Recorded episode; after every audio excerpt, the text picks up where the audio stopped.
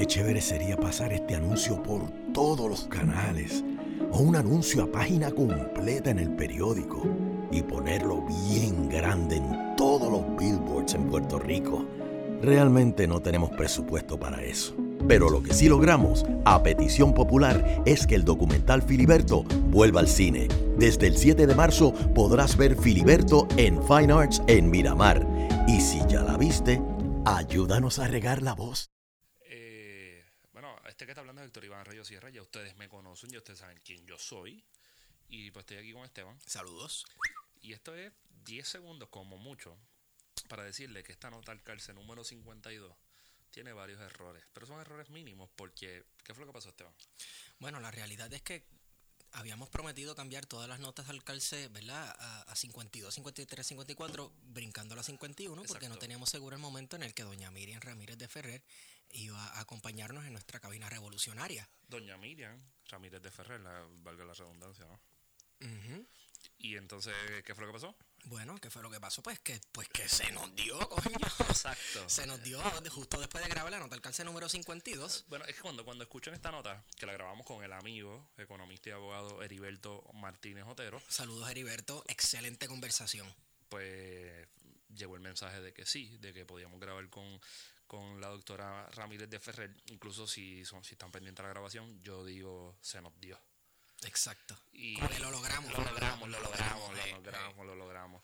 Y entonces, pues, este beat es para explicar eso. Así que todo lo que estén escuchando de que era la 52, pues mira, grabamos esta nota previo a grabar con, con la doctora Ramírez de Ferrer. Y está buena. Yo espero que la disfruten, ¿verdad? Claro que sí, disfrútela. Y nada, somos con ustedes.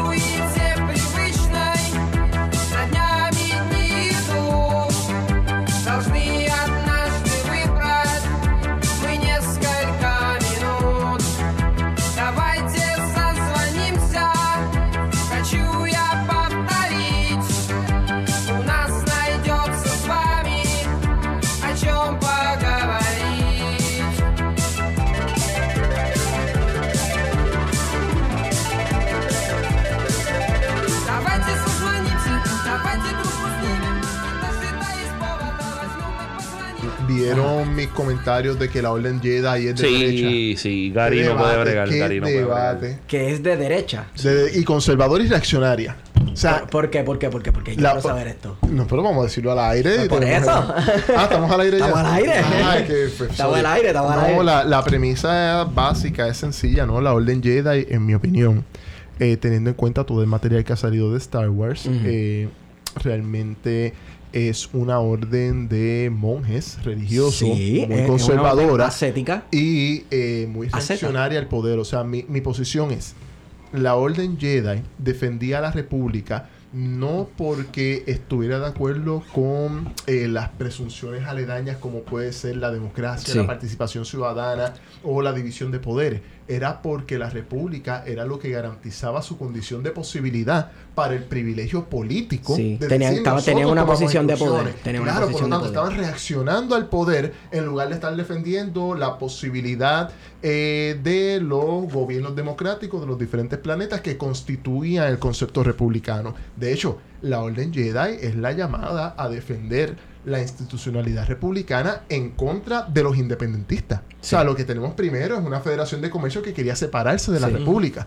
y quien mantiene de una manera cuasi militar, paramilitar, religiosa, dogmática, reaccionaria, la unidad del concepto republicano para sostener su espacio de no, su condición de posibilidad de poder, eran los caballeros Jedi. era la orden Y tenemos en Star Wars Episode 1 que la película completa trata de los Jedi defendiendo un gobierno monárquico. Claro. Mi comentario está al garete, pero yo recuerdo que la Orden Jedi inicialmente fue la que lideró la revolución. Lo que pasa es que en el contexto en que entran al Senado hay un espacio en el que se van volviendo los típicos liberales que dan por defender, ¿no? Hay, hay que defender a todo el mundo. Lo, que pa- y- lo que pasa es que yo creo que hay que traer a Hegel. Hay que traer a Hegel a la discusión. Ya, Realmente ya, lo que está ocurriendo es Me gusta, que- me gusta, me gusta. No, no, claro, lo que tú tienes es simplemente lo- lo- lo- los procesos. De hecho, que Hegel lo trae también de lo que era la, la- las ciencias naturales de la época, ¿no? Lo, lo que sería la entropía. Y lo incorpora a través de lo que es la tesis, la antítesis y la síntesis. Y obviamente, en un momento dado, los, los caballeros Jedi fueron fundamentales en destruir ciertos gobiernos fascistoides, pero como tú dices, Wario, una vez se constituyen, una vez llegan a las instituciones, que dicen vamos a acabar con la condición eh, revolucionaria, vamos a acabar con el momento revolucionario, vamos a dejar que las instituciones operen. Y lo que está ocurriendo en las películas que ya todo el mundo ha visto en el cine es que ya la posibilidad de un Senado y un gobierno republicano que pueda satisfacer las demandas de todos los sistemas planetarios ya no es posible. Por lo tanto, empiezan a surgir grietas Sí. y los llamados a reaccionar en contra de esas explosiones separatistas que podían haber en un momento dado eran los caballeros Jedi. Y de nuevo, lo hacían desde una óptica centralista, eh, creían en el centralismo democrático y estaban defendiendo su condición de posibilidad para mantenerse en las posiciones de poder. Mira, yo, yo voy a levantar la mano porque yo no he visto Wow. las películas de Star Wars. Wow. Qué lindo. Nadie Yo- es perfecto. Yo, yo simplemente voy a hacer una seña que todo el mundo. La gente que no oye no la puede ver, pero es un emoji en iPhone. Live long and, And prosper. Y. Y eso suena como que las grietas y toda la cuestión suena como si fuera Puerto Rico en el 2019. Claro, claro. Oye, lo, lo dijimos en el, en el espacio anterior. Primero que todo, gracias por la invitación nuevamente. Estaba ya deseoso de poder compartir con Oye, by, ustedes. by- by the way, by the way, vamos a hacer el intro. Vamos a hacer el intro bien. Vamos a hacer el intro bien. Es que estoy confundido porque no sé si es Heribert o es Pablo Iglesias. Voy a esperar por el intro. No, no, no. La gente, como diría Pedro Aníbal, es que se llama Esteban. Sí, yo Ya. soy Pedro Aníbal. Ya. Yo- Ya tú me Tú conoces. me conoces en tu mente y en tu corazón. Bienvenidos a este a esta nota al calce número 52. 52. Número 52. ¿Y dónde fue la 51? Bueno, pues ustedes saben que la 51 La estamos luchando. estamos luchándola, Perseverando. perseverando ¿En el nombre de qué? En el nombre de, no sé, porque si digo algo aquí en el nombre de Cristo, pues... Puede ser en el nombre de, de- de- de la doctora Miriam Ramírez de Ferrer. Exacto. Así que brincamos, eh, reservamos el espacio número 51 para la doctora Miriam. Se lo merece. Como, como dijo Juan P aquí cuando grabamos los otros días, es como quitar el número de, de Jackie Robinson. Exacto. De Roberto el- el Clemente. Roberto Clemente, exacto. Tú sabes. Así que- lo sacamos, hay que sacarlo. Estamos en esa hashtag vamos por más. So, No. so- so, tú eres Esteban, Yo soy Esteban, saludos. de Manatí. De Manatí, Puerto Rico, nadie es perfecto. El hombre de Marmota. ¿Por qué? Porque, Porque- sí, esa, es la- esa es la nueva. El hombre marmota. ah, es que él dice, él dice que esto es una marmota. Eso es una mangosta, feto. No sé. Es como una marmota en anabólico. Yo lo que pienso es en la película de la marmota y el día 60. Groundhog Day. Tremenda Wow, película. Tremenda película. Bill Sí, Murray es Dios, literalmente. Ya lo, este Groundhog Day, tú te pones a pensar y te pones hasta existencialista. sí, todo. sí, sí. Bueno, él, él, que está todas las veces que contempló el suicidio. No lo contempló, él ejecutó el Sí, suicidio. Ejecutó el suicidio porque su, su vida se convirtió, ¿verdad? En, en una sin sentido, la repetición. es Y repetitivo. Se puede hacer un paralelo con la vida de los trabajadores y, y la película de Charlie Chaplin de cómo la máquina te traga en- Modern en, Modern Times. Times. Entonces tú estás dentro de esa Y- Y, máquina. lo puedes llevar a la película de, de, de este cabrón que tiene los dientes virados. ¿Cuál? Ah, Ethan Hawke. no, no, no, no. Que tiene los dientes virados porque la línea de los dientes del medio está más para el lado porque él perdió un diente. Que es hermoso, Tom Cruise. Ah, Tom Cruise. ok, Tom. Cruise tiene una que no me acuerdo el nombre ahora. Ah, Edge of Tomorrow, Live, Sí. Die, Repeat. Sí, no, pues esa película está cabrona. Está hermosa. Esa película está Pero cabrona. fíjate, con Groundhog Day tiene más, se le puede sacar más filo político a esa película. No, pero se puede, se puede, se suplementa un poco, digamos. sí, sí, sí. de lo Por- que- y, y tiene que ver también con, con lo que tú mencionas de la repetición, cuando él entonces, una vez concluye que ni siquiera el suicidio es una salida para alcanzar ese afuera de lo que él está viviendo, lo que le queda es adaptarse al Sí, proceso, integrarse, empezar a sí. conocer a todo el mundo, hasta que finalmente cuando sale del entorno, pues eso de alguna manera le da, le da incluso le da una novia, ¿no? Pero le Sí. da le da algo positivo, o sea, le da le da una perspectiva de vida distinta. Que de nuevo, no sé cómo ustedes lo verían, pero yo lo vería también con una posición bastante reaccionaria y buena para una sesión de coaching. So, si ustedes quieren hacer un grupito de coaching para, eh, para que la gente fluya en las mismas vibras y todo ese tipo de cosas, la película funciona. Wow. Un focus group. Y entonces a, a mi mano izquierda, siempre a la izquierda, el terror de las combinaciones chinas, el T-34 Cabo Rogelio. 34. te, te- te pusieron, oye, te- se fueron grandes contigo en Terminator. 334. Gente, saludos a todos y a todas.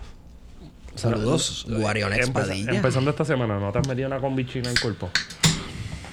He fracasado. Estás fallando, brother. He fracasado. Fallando. Pues, Y, y pues, lo que sobra de, de este panel, pues soy yo, este Rayo Sierra, Feto, para efectos del CRADIC y del IRS y de Hacienda, que ya tengo que llenar la mierda de planilla esa. Ah, sí, cierto. Pero contamos con la presencia reincidente de, de una persona bien chévere que hoy viene con, con su capa de cooperativista. Sí. La última vez vino con su capa de eh, abogado, economista, marxista. eh, Podemita, Diablo. Po- Podemita no porque es muy eurocéntrico. Yo te diría más esto, ¿cómo se llama los de Argentina? Peronista. pero, wow, anda pa'l carajo. PLD no joda. Algo, por, por ahí va la cosa. Heriberto Martínez Otero en la casa. Quisiera tirar el- la, la corneta. Pero esto es bien bajo recurso. Sí, no, miren, gracias por la invitación y qué bueno que pudimos empezar un ratito hablando de Star Wars porque...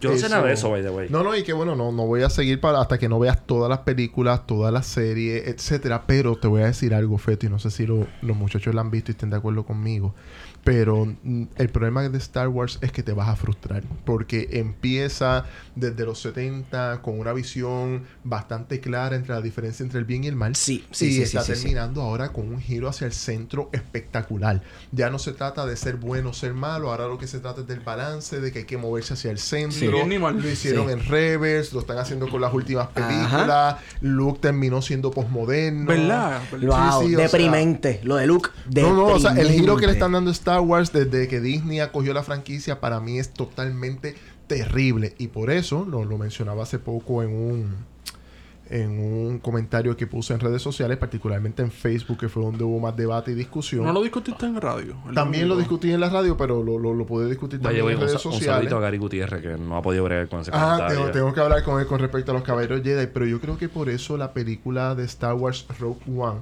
para mí fue bien impactante porque no habían Jedi. Eh, los protagonistas todos eran personas que no necesariamente venían del mundo anglosajón. Quizás sí Felicity Jones, no, pero Diego Luna. Sí. Eh, no sé si ustedes saben quién es Ip Man. Seguro, en las películas de Disney, Claro, Ip sí. Man fue el papá de Bruce Lee. El actor se llama Donnie Yen. Pues Donnie Yen es uno de los personajes Sí. también de la película Rogue Sí, One. sí. O sea, es Pero realmente... Iman es tan cabrón. No, las de Iman son películas espectaculares. O sea, Ip Man es, eh, él, él hace el personaje de uno de los monjes. No, él es el que fue maestro de Bruce. Él se llama Donnie Yen, el actor. Entonces, las películas de Ip Man. Ip No, Man- no, no, no. Yo, yo sé de las películas de Ip Man, pero en el personaje de la película de Star Wars. Ah, exacto. Él es como un monje que Ajá. él no es necesariamente Jedi. Pero él protege los cristales de donde se sacan las De cierta lightsabers. manera, eh, sigue una religión en la cual se busca la sensibilidad de la fuerza. Porque tú sabes qué me llamó la atención de esos personajes. Me jodí aquí yo, ¿eh?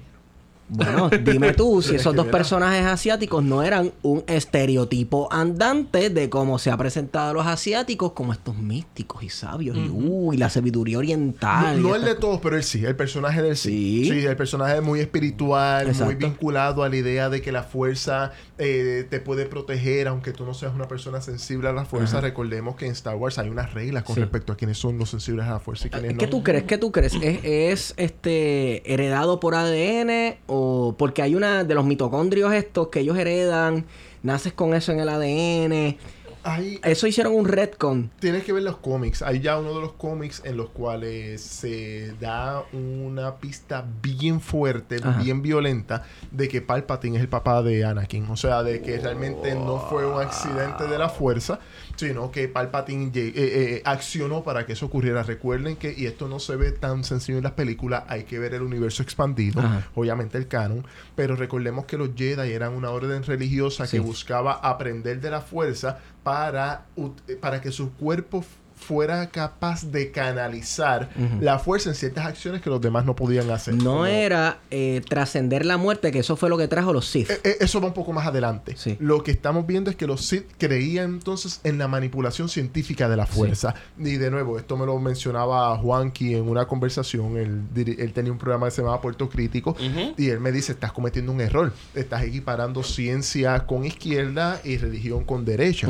Yo cuidado, el comentario fue un poco en tono de broma, pero hay algo de eso en Star Wars. Y sí, lo que se estaba buscando en cierta manera era cómo canalizar la fuerza de cierta manera para encontrar la posibilidad que una vez que el cuerpo muera, la conciencia pudiera mantenerse activa a través de la fuerza. Que fue lo Irónico. que logró Qui-Gon El duro, exacto. el mejor, dale ahí. Hacho, para mí ese es el mejor Jedi, Ese, ese para mí es mi personaje favorito Sí. porque es el que realmente le dice ayuda. De hecho, saben que hay una novela de Yoda Sí. donde Yoda le dice a Qui-Gon, a su espíritu, tú encontraste algo que nosotros jamás pudimos encontrar en el Consejo Jedi. Así que aunque tú fuiste mi estudiante, realmente ahora soy yo tu estudiante y, Y- tú eres el verdadero Y, maestro. y entrando en el tema de que los Jedi son reaccionarios, a Qui-Gon se le critica que él es un extremista claro. y que se sale de, de- de fuera del orden del Jedi para sus acciones. Ninguna de mis críticas es una crítica simplemente de, de mi opinión particular. Lo que yo estoy diciendo lo dijo Qui-Gon mucho antes que yo. Estamos hablando de cuando salió Qui-Gon en las películas, 1999. 99. Ya desde 1999 Qui-Gon está diciendo lo que yo estoy diciendo 20 años después. También el hecho de que la crítica en el marxismo es un hecho y en el posmodernismo no. Eso, eso Exacto. choca bastante, ¿no? Porque esto- Y- mi opinión es válida, es mi opinión, es mi punto de vista de ver las cosas. Lo que pasa es que en Star Wars la posmodernidad se asocia con la frustración de Luke de que en algún momento dado, aunque él intentó, ¿cómo lo diríamos? Había una orden Jedi, esa orden Jedi es destruida por la Orden 66 y quienes sobreviven son dos de los, de los personajes más fundamentalistas del, del universo de Star Wars, que son Yoda, Yoda. y Obi-Wan. Sí, o sea, Obi-Wan era el Pablo Casado, era la, la cara joven de lo más reaccionario de la derecha de la Orden Jedi. O sea, era el que... eh, Irónico que su maestro era todo lo, claro. era pero los todo Jedi lo hacían contrario. autocrítica. Que la- no, no necesariamente, o sea, los que hacían autocrítica en, al interior de los Jedi se les sacaba del consejo. Ese es Qui-Gon.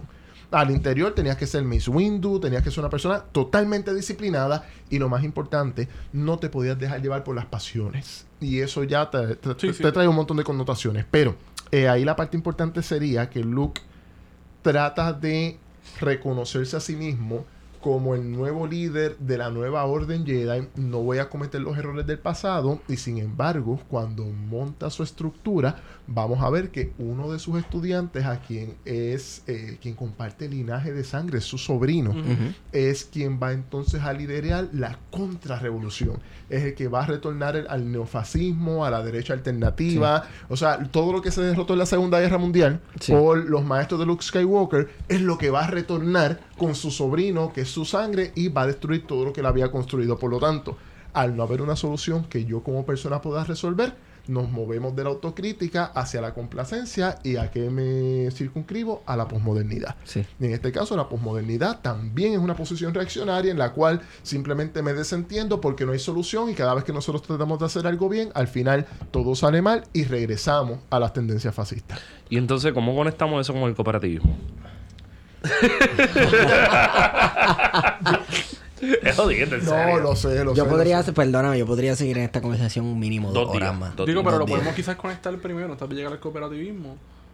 Cómo todos estos discursos de, de, de la derecha, de ir cortando los derechos de los trabajadores. Wario está demás. literalmente haciendo culo y mayonesa profesionalmente. Dame cinco, gordo. Vas bien, dale, no te Pero hay, quedes. hay otra forma de hacerlo para conectarlo de, de una manera eh, rápida y que, y que Feto no se sienta excluido de la Excluido. conversación. Vamos a ser ver. inclusivos y hablemos del Claro, cooperativismo. vamos, vamos, vamos a traer, como estamos hablando así. un poquito de política a la hora de hablar de Star Wars, vamos a traer a Maquiavelo y vamos a ver que eh, hay Para que hablen, pa' que, pa' que mierda de mí, claro. Te fuese- No, no, Para que que mierda hay de unos mí. movimientos, no oligarquías con aristocracia. Sí, vamos a ver sí. unos, unos ciertos movimientos y vamos a ver que eso es lo que opera en el universo de Star Wars. O sea, tienes una república al interior de la República se siembra el germen para el nuevo imperialismo. Ese imperialismo es derrotado en la orden, en la orden, en, la, en el retorno del Jedi, en el episodio número 6. Derrotan el imperialismo. Por ecoterroristas, by the Claro, way. pero derrotan el imperialismo y empiezan los problemas entre los planetas, que eso es lo que permite que no exista una unidad de propósito y regrese, Se la posibilidad. La de lo que la, sí, el fascismo. Claro, lo que, que sería el fascismo. Por lo tanto, ¿qué es lo que estamos mencionando? Es importante pensar en proyectos de máximo, en proyectos maximalistas como pueden ser nuestras visiones republicanas de gobierno, como puede ser incluso más avanzado la dictadura de clase, la dictadura del proletariado, eh, la, la dialéctica hegeliana, Presente. etcétera. Pero, pero hay momentos en que hay que dar paso atrás y darnos cuenta de que primero tenemos que trabajar con las bases y con las instituciones. Y hay muchas bases y muchas instituciones, pero una de ellas, que es la que más yo trabajo, se llama el cooperativismo.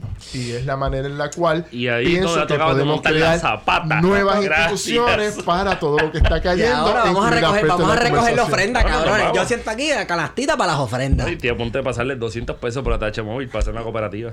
Wow. Idea. Oye, todavía en Chile opera Radio Cooperativa, que fue de las pocas que quedaron después del golpe de Estado del 11 de septiembre de 1973, haciendo oposición a la dictadura de Augusto Pinochet. O sea, no, no, no, no- ¿Cómo no- funciona una, una, una radio cooperativa? Eso, eso, eso está bastante tricky. Eh, eh, acuérdate que el, concepto del cooperativismo, eh, y puede ser en Chile, en América Latina o en Puerto Rico, hay unas similitudes muy fuertes porque el movimiento cooperativista global está buscando ser relativamente homogéneo en la mayoría de los países en que se está constituyendo, pero recuerda que el cooperativismo no es otra cosa que una empresa. Entonces, cuando tú tienes este tipo de empresa, hay dos formas de conceptualizarla hay un inversionista que pone todo el riesgo y se lleva la mayor parte de la ganancia y paga los factores de producción, eh, que es como funciona la radio en cualquier parte del mundo, incluyendo Puerto Rico. Pero cuando es una cooperativa, tú lo que tienes es un grupo de socios que son tanto los trabajadores, que son los que hacen todo el procedimiento y son los que comparten el riesgo. Por lo tanto, si ustedes tres están compartiendo el riesgo en plan de contingencia y están compartiendo las ganancias, ustedes son una cooperativa, aunque no estén cobijados bajo la ley de cooperativas de Puerto Rico. De nuevo, yo trabajo la parte institucional porque es mi formación de derecho y de economía, pero hay otras formas de organización cooperativa, de organización comunitaria y de organiz- organización autogestionaria que no necesariamente están vinculados a la ley de cooperativa. Y yo creo que ustedes tienen aquí un ejemplo bastante nítido de lo que estamos hablando. Nah. Papi, siempre, en los primeros, en los primeros tres minutos de hablar algo, Heriberto baja esa línea. Yo, yo me pasmo y todo. Cooperativa, plan de contingencia. Eh, Tenemos que anunciar cosas de cooperativa, como, como si fuera un béisbol doble A. No, bate de FAO, vaya a la cooperativa de Florida. Pero no es mala idea para conseguir auspicios. Ya sé que hay otros podcasts por ahí que Ajá. tienen licorerías o cervecerías. Conseguir Ah, las cooperativas sí, de auspicio sí. no es mala idea. no suena Es mal. cierto, y a mí no me gustaría también alguna, alguna barra cooperativista. También. Una barra. Todos compartimos la nota. Todos, todos compartimos el notón por igual. un saludito a la cooperativa de la República, ya en el pueblo de Sabana Grande. No, no quería bajar la línea, pero Wario me la mangó adelante. Heriberto, te pregunto, y esto es bien básico, básico, básico.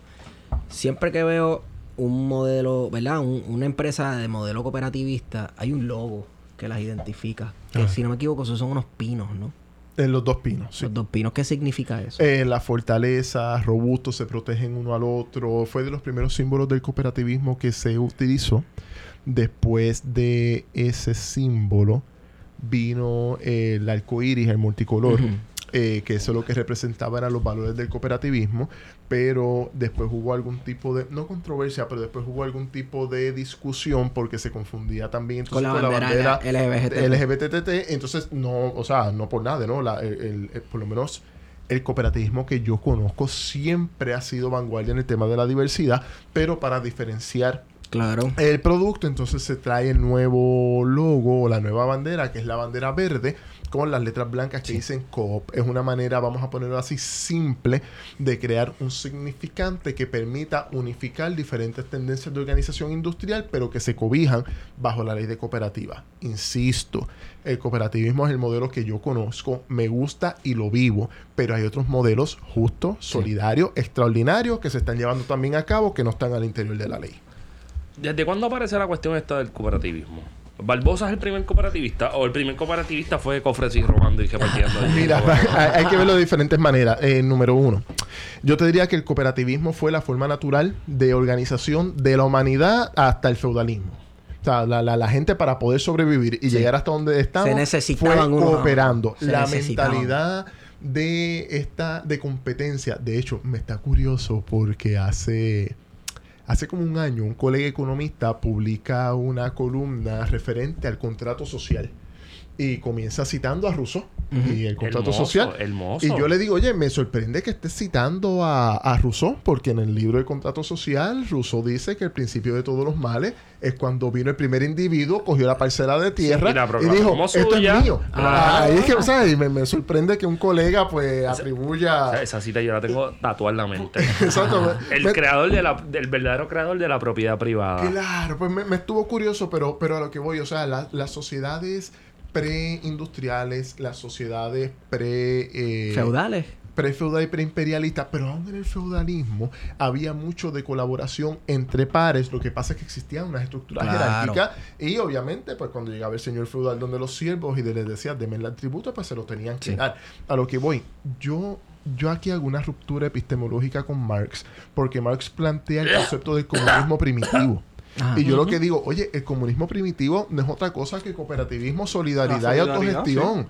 Punto. Ah, de que podía haber un boique en el mundo taíno, si es que el concepto taíno está políticamente correcto, porque tengo personas que me dicen que Pero ese concepto es muy... nos remitimos a la acumulación, ¿no? Ah, ah, exacto, a lo que son las sociedades de reproducción, el excedente, que no es otra cosa que las sociedades de reproducción ampliada que permiten entonces una acumulación desigual que, que, que- que Que no genera el conflicto capital-trabajo. Que ¿no? no existía en esa época. Es que- exacto, entonces a lo que voy. Eh, si vamos a Puerto Rico para contestar ya de, de- de lleno tu pregunta y entrar en materia, Barbosa trae muchas de las ideas cooperativistas a, a Puerto Rico. ¿Por qué? Porque Barbosa era afrodescendiente, Barbosa tiene un tipo de formación distinta y aquí es donde a veces eh, entro en terreno controversial. El problema grande que tenemos en Puerto Rico es que muchas de las figuras históricas se rescataron a medias. Por ejemplo, recuerdo una controversia con un amigo que hoy es representante, no fue controversia, fue una conversación con un amigo que hoy es representante independiente, no, no voy a mencionar su nombre, pero ha estado en este espacio Un saludito a con, Manuel Natal. con respecto, yo no sé si recuerda de esta conversación, pero fue con respecto a José de Diego. Ah, Entonces, yo le digo cómico. pues un momento dado que, que estuvimos, entonces él hace un comentario a favor de, de ese patriota José de Diego. Que era abogado de recuerdo- las grandes corporaciones Claro, recuerdo Claro. que estábamos un par de compañeros y hablamos con él y dijimos, cuidado. Su poesía es muy bonita, muy eurocéntrica. No, él tiene un poema que se llama Aleluya, Caballeros del Norte, mirífico y fecundo. También el centro es parte de la bola del mundo, ¿no? Y habla de cómo nosotros somos descendientes de, de Víctor Hugo y toda esta cosa eurocéntrica.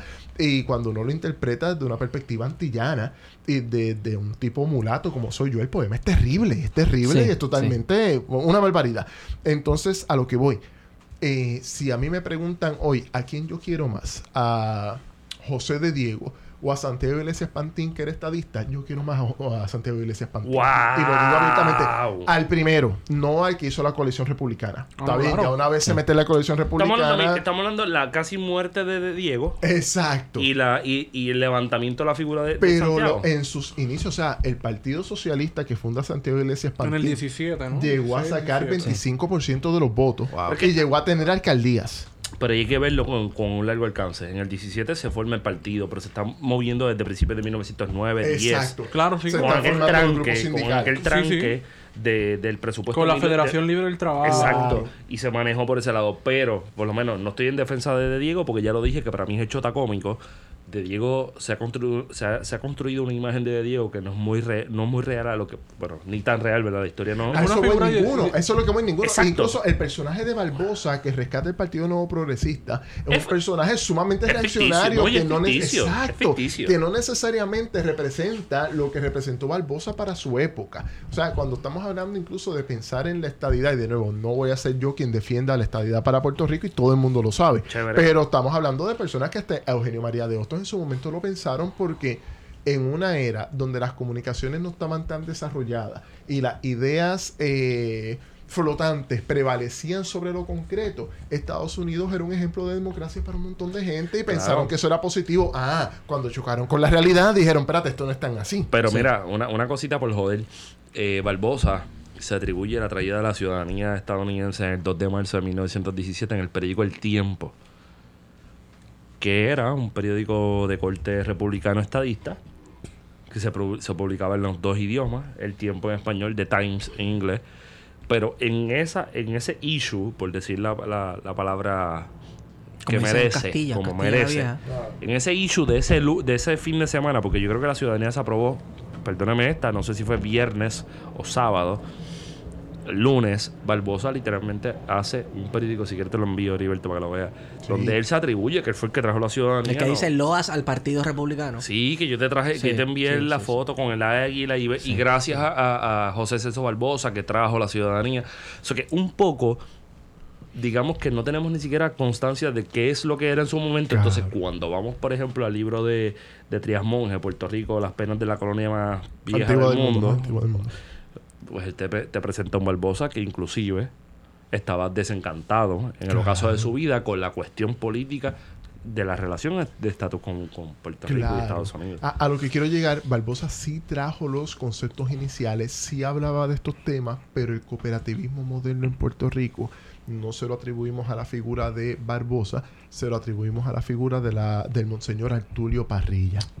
Duro. Exacto. Fucking duro. Entonces, de nuevo, no estamos quitándole eh, legitimidad a las acciones afirmativas que pudo haber hecho Barbosa con respecto al cooperativismo Pero son dos personajes muy son distintos. dos y muy personajes distantes. distintos, exacto, eh, coyunturalmente hablando son eh, diferentes. ¿Por qué? Porque aunque no lo crean, y esto es un poquito complicado explicarlo en principio, pero el primer Luis Muñoz Marín que está en el Senado, no el que es gobernador, el que está en el Senado con Resford Tocqueville como gobernador, pensaba en que el cooperativismo en Puerto Rico tenía que tener algún nivel de desarrollo. Incluso él hablaba de que el cooperativismo en Puerto Rico tenía que ser el 25% del Producto Interno Bruto o de la riqueza del país.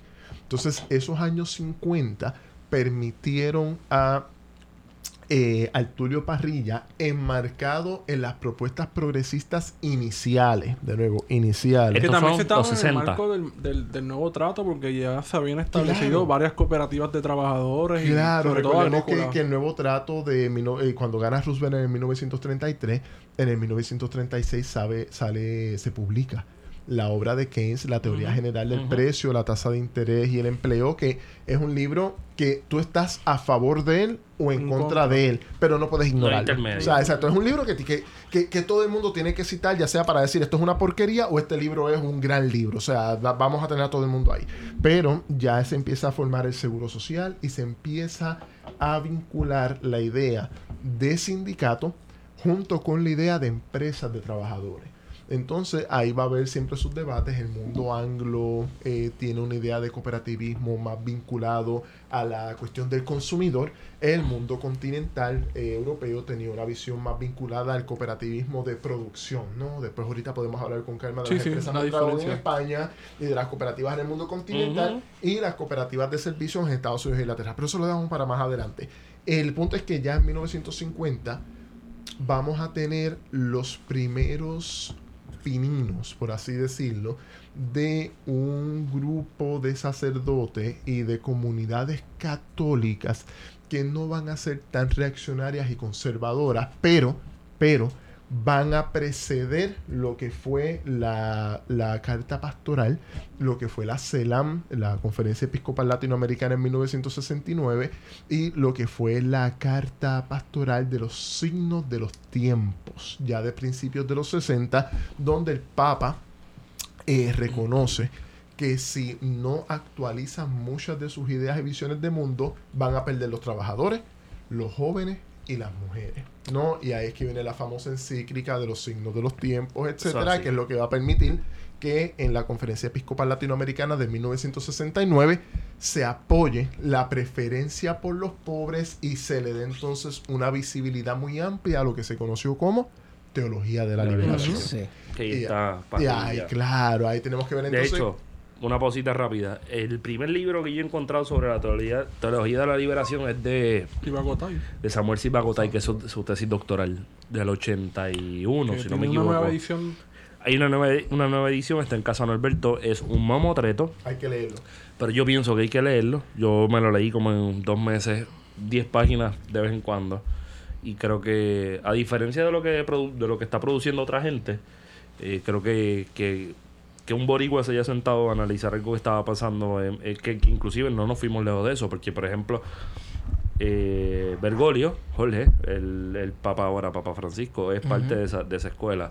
Y es una escuela que, aunque nace en Europa en los 60, se extrapola a América Latina y aquí es donde tiene fruto. Y tiene unos Pe- efectos Pero, tuvo políticos. predecesores también en América Latina, que eso es lo que quiero llegar. Y Tulio Parrilla era de ese grupo, porque a lo que voy, lo que fue la teología de la liberación en Puerto Rico tuvo mucho impacto. Todavía hoy uno va a cierta diócesis, por ejemplo, conozco lo que ocurre en Comerío, Comerío los días de Navidad, algo Sí. espectacular y algo que nadie sabe. Yo, eh, Yo no tengo- sabía lo del taller El Seco, la disputa que hubo en el taller El Seco en Comerillo. Recientemente fui a la presentación de una tesis que era sobre carteles y hubo una disputa en los 70 con los obispos, los, los sacerdotes de, perdón, los sacerdotes de, de esta parroquia y fueron expulsados precisamente por ser eh, Marxistas. Marxistas. Ese era el, el término Sí, que- ¿no? De hecho, eran marxistas y estaban organizando las comunidades de comerío y fueron expulsados y una campaña abierta desde la diócesis de San Juan para sacarlo. Claro, no, y, y siempre hubo esa, esa tirantez. De hecho, les voy a decir algo que, que muy poca gente sabe y lo voy a decir por primera vez en este programa. Mentira, mucha gente lo sabe ya, pero para, para dar la primicia. Eh, yo soy de Cagua. Yo soy Ah, mira, cagüeño. mira qué Soy la- casualidad. tengo el privilegio de ser cagüeño, no por, no por nacimiento. Creo que Yo- eres el tercer cagüeño que viene aquí porque el primero fue Juan, después Dubrey y después... Yo, yo no estoy seguro, pero yo, yo no sé si estás ellos seguro? comparten el linaje Eric. cagüeño que tengo Eric, yo. Ah, Eric. Eric, Eric Eric. Figueroa. Ah, Eric Figueroa es otro buen cagüeño. Sí, Néstor, pues tengo que hablar con él porque él dice que es cagüeño, pero no, no lo afirma. ¿no? Él, él siempre, él siempre estaba con que él es puertorriqueño. y, la, fenómeno. y la- y la gorra de Santurce. Ah, exacto. Y, yo eso que- lo reconozco. Yo no. Yo soy cagüeño primero, después soy todo lo demás, ¿no? Cooperativista, puertorriqueño, pero primero soy cagüeño. Entonces, Eric Figueroa también. Eric es tremendo cagüeño de mi generación, de los que, de los que aprendimos a leer y a escribir y, con, con, Willy Miranda Marín en los 90. ¡Wow!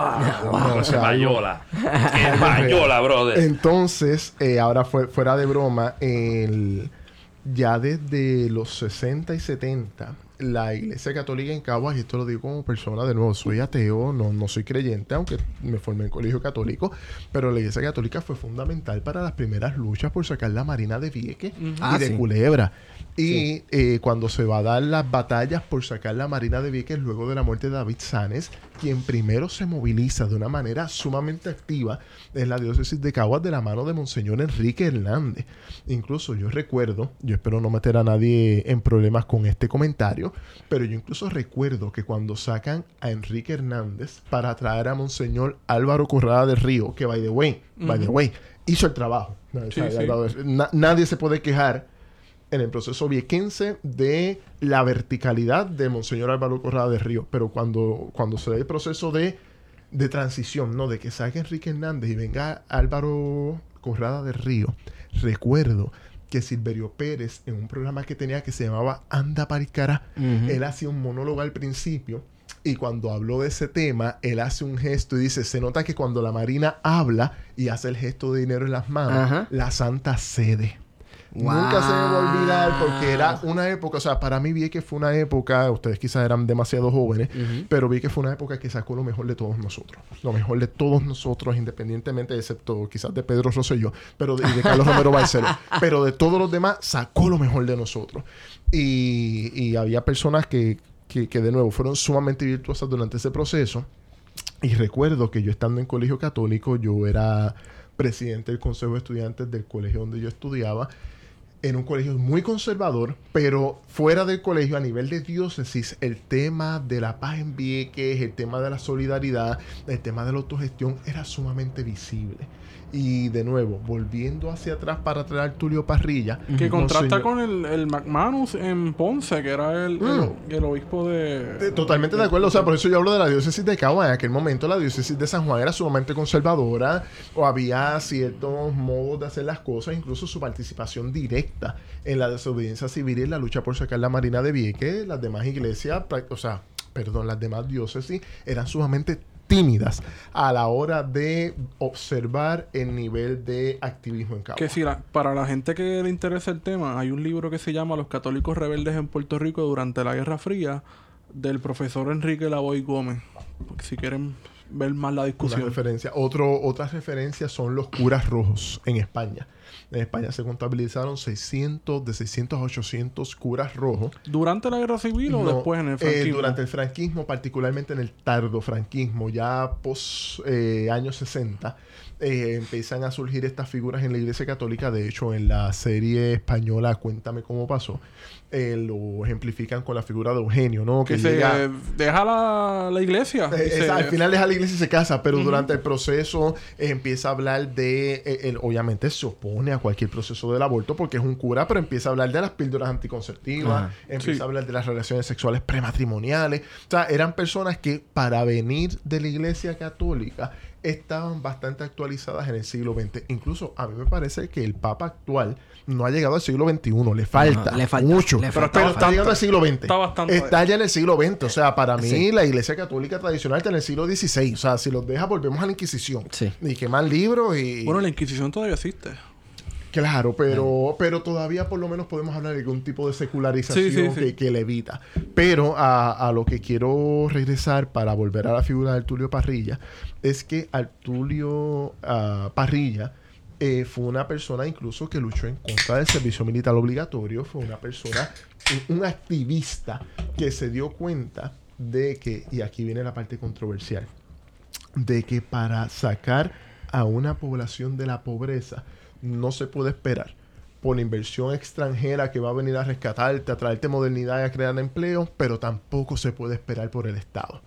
Por lo tanto, ¿qué es lo que hace falta? Hace falta que los propios seres humanos se entiendan a sí mismos como factores de producción, pero no bajo la lógica capitalista de competencia, de productividad, sino bajo la lógica de la cooperación, Sí. la autogestión, la participación, la democracia, y de ahí es que entonces surge el sistema cooperativo de Puerto Rico. Podemos concluir que el padre Antulio Parrillas era el Qui-Gon Jinn de la Iglesia Católica. Hay algo de eso. De hay Puerto algo- Rico. Yo, Wow. yo- de- te voy más lejos.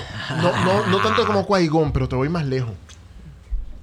Para mí, Tulio Parrilla es a la iglesia católica. Voy a decir algo para, para que Feto salga de aquí corriendo. Para mí, Tulio Parrilla es a la iglesia católica lo que fue Bakunin para Marx, lo que fue Rosa Luxemburgo para Lenin y lo que fue Trotsky para Stalin.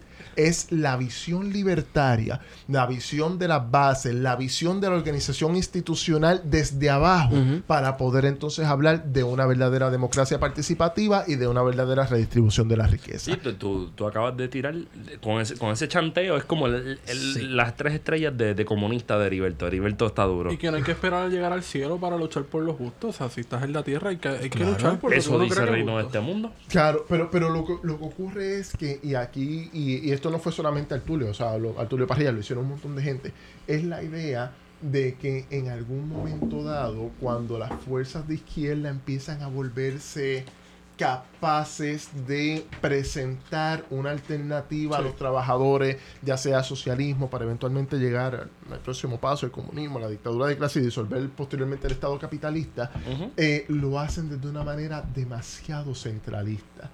Lo hacen desde una manera demasiado vertical. Y el problema que tenían era que cuando venían las voces que les decían, ojo, cuidado con recentralizar toda la estructura de poder político y económico, porque entonces lo que vas a estar es creando un monopolio y eso tiene ineficiencia. Literalmente era un gulag o incluso perder la vida, ¿no? Pensemos cómo murió Trotsky, pensemos cómo murió eh, Rosa Luxemburgo y pensemos cómo prácticamente Bakunin fue desterrado de la primera internacional, la Asociación Internacional del Trabajo, y peor aún, Marx lo acusó de debilidad teórica y lo acusó de ser una persona que no tenía noción clara de lo que era la estructura científica y lo que eran las estructuras de clases sociales. Así que Y lo dijo más bonito porque tuvo que haber sido como un libro de 30 o Sí, 40 como años. 60 páginas para caerse en la Y- y- madre. pero es cómico que Marx haya hecho eso con Bakunin, porque Marx fue quien escribió el libro El 18 Brumario Mm, de, de Luis Luis Bonaparte. Bonaparte, claro. Y el 18 Brumario de Luis Bonaparte tiene, en esencia, todas las presunciones que podemos hablar del cooperativismo en el siglo XXI. Es mi libro favorito de Marx. Sí, y la primera, la primera oración de ese libro que dice. ¿Qué dice? No me acuerdo. Wow. Bueno, primera, el segundo párrafo. La edición que yo tengo dice, primero Ok. como tragedia. Ah, no, que la historia se escribe primero como... como La historia se escribe dos, dos veces. veces. Primero, Primero como como tragedia y luego como como farsa. farsa. Sí, Wow, está la Biblia. el primer párrafo, Sí, claro, es bíblico, eso es el- bíblico. Eh, como que la tragedia fue Rosselló padre y la farsa es Rosselló hijo. Exacto. Y tiene sentido. Lo, lo interesante es que tiene sentido. Eh, sé que eh, salió un momento de la grabación. Hay que ir al baño. Este, pero. Pero no hay que tirarlo al medio. Ah, yo lo digo, para la gente se sienta en confianza. Esto, esto es un proyecto honesto. Principalmente la honestidad es lo que, lo que topa a nosotros aquí. Pero, Heriberto, vamos. ¿cuán- ¿Qué tipo? o sea, partiendo de la premisa que el cooperativismo es algo así como hacer un serrucho para comer pizza. Ok. No, no, pero nos quedamos con lo de Antulio. O sea, que los, pre- los que crean el, cooperativismo moderno en Puerto Rico están vinculados a, a- a sectores religiosos, al A, a catolicismo. la iglesia católica, a a, la- a los sectores progresistas de la iglesia católica. Sí, y esto lo traigo y me parece bien importante porque quien comienza mi transformación eh, ideológica en este proceso, no, no transformación ideológica realmente, lo que me hace entender este proceso es un libro que se llama En defensa del populismo del filósofo español Carlos Fernández Liria. Y en ese libro él establece que cuando él estuvo en Chiapas, y se va a dar el levantamiento zapatista en 1994. Ujú. Las primeras reuniones, o varias de las reuniones, se dan en los seminarios de los teólogos de la liberación en Chiapas. Wow. Y que para evitar que eso se salga de control, y él de- incluso en una entrevista con Pablo Iglesias lo dice ya abiertamente, la, la- la CIA empieza a promover eh, las iglesias eh, protestantes. del evangelismo de moderno, Sí, de sí, avivamiento, etcétera, Sí, sí. que era una manera de contrarrestar la teología de la liberación y de hecho Lo Reagan hicieron en Nicaragua. Claro, Reagan creó ese grupo en Centroamérica. 1982 que fue un grupo Un de- allí. Claro, que lo que hicieron fue crear un grupo que dijeron, mira, ya la Iglesia Católica no responde a nuestros intereses porque la Iglesia Católica está siendo contestada desde el interior. Esto no significa que ahora la Iglesia Católica sea progresista. No, no, Simplemente no. que ahora al interior existe debate. Sí. Miren, y eh, hay que crear una religión cristiana que sea más afines con nuestros intereses ultraliberales. Pero es que hay sacerdotes que son La- la- de izquierda. Sí, pero miren, este otro referente que su mensaje está en YouTube sobre, no sé, teología de, de- de guerra fría protestante es Jorge Rashki. Jorge Rashki habla y tú dices, este tipo es un agente de la CIA. ¿Eh? Ve los videos de las predicaciones en los 80, este Oye, tipo es un agente ¿quién de la es, el Nosotros princi- sí. quién es el principal apoyo religioso de Dan? Y perdón por mi. Podemos debatir esto si quieren. Pero el principal apoyo religioso de Daniel Ortega hoy en día en Nicaragua. Protestantismo. Sí. Rashki. Es Jorge Rashki. No, Jorge Rashki porque, en su, mo- Rashki, porque no, en su no. momento lo fue Gille Ávila. Exacto, pero Jorge Rashki, o sea, busquen Jorge- en Google Jorge Rashki, Danilo Medina. Chico, pero yo pensaba que era Rubén Berrío. Yo pensaba que era Rubén Berrío. Ajá, me Ah, imagino. no, no, Danilo- No te vayas así de básico. Que no, te No, vayas pero así ahí de es más básico. político, pero lo que voy es el apoyo de, de, de, de crear Sí, sí, ¿no? sí. sustancia, población para eso. Pero les tengo otra anécdota.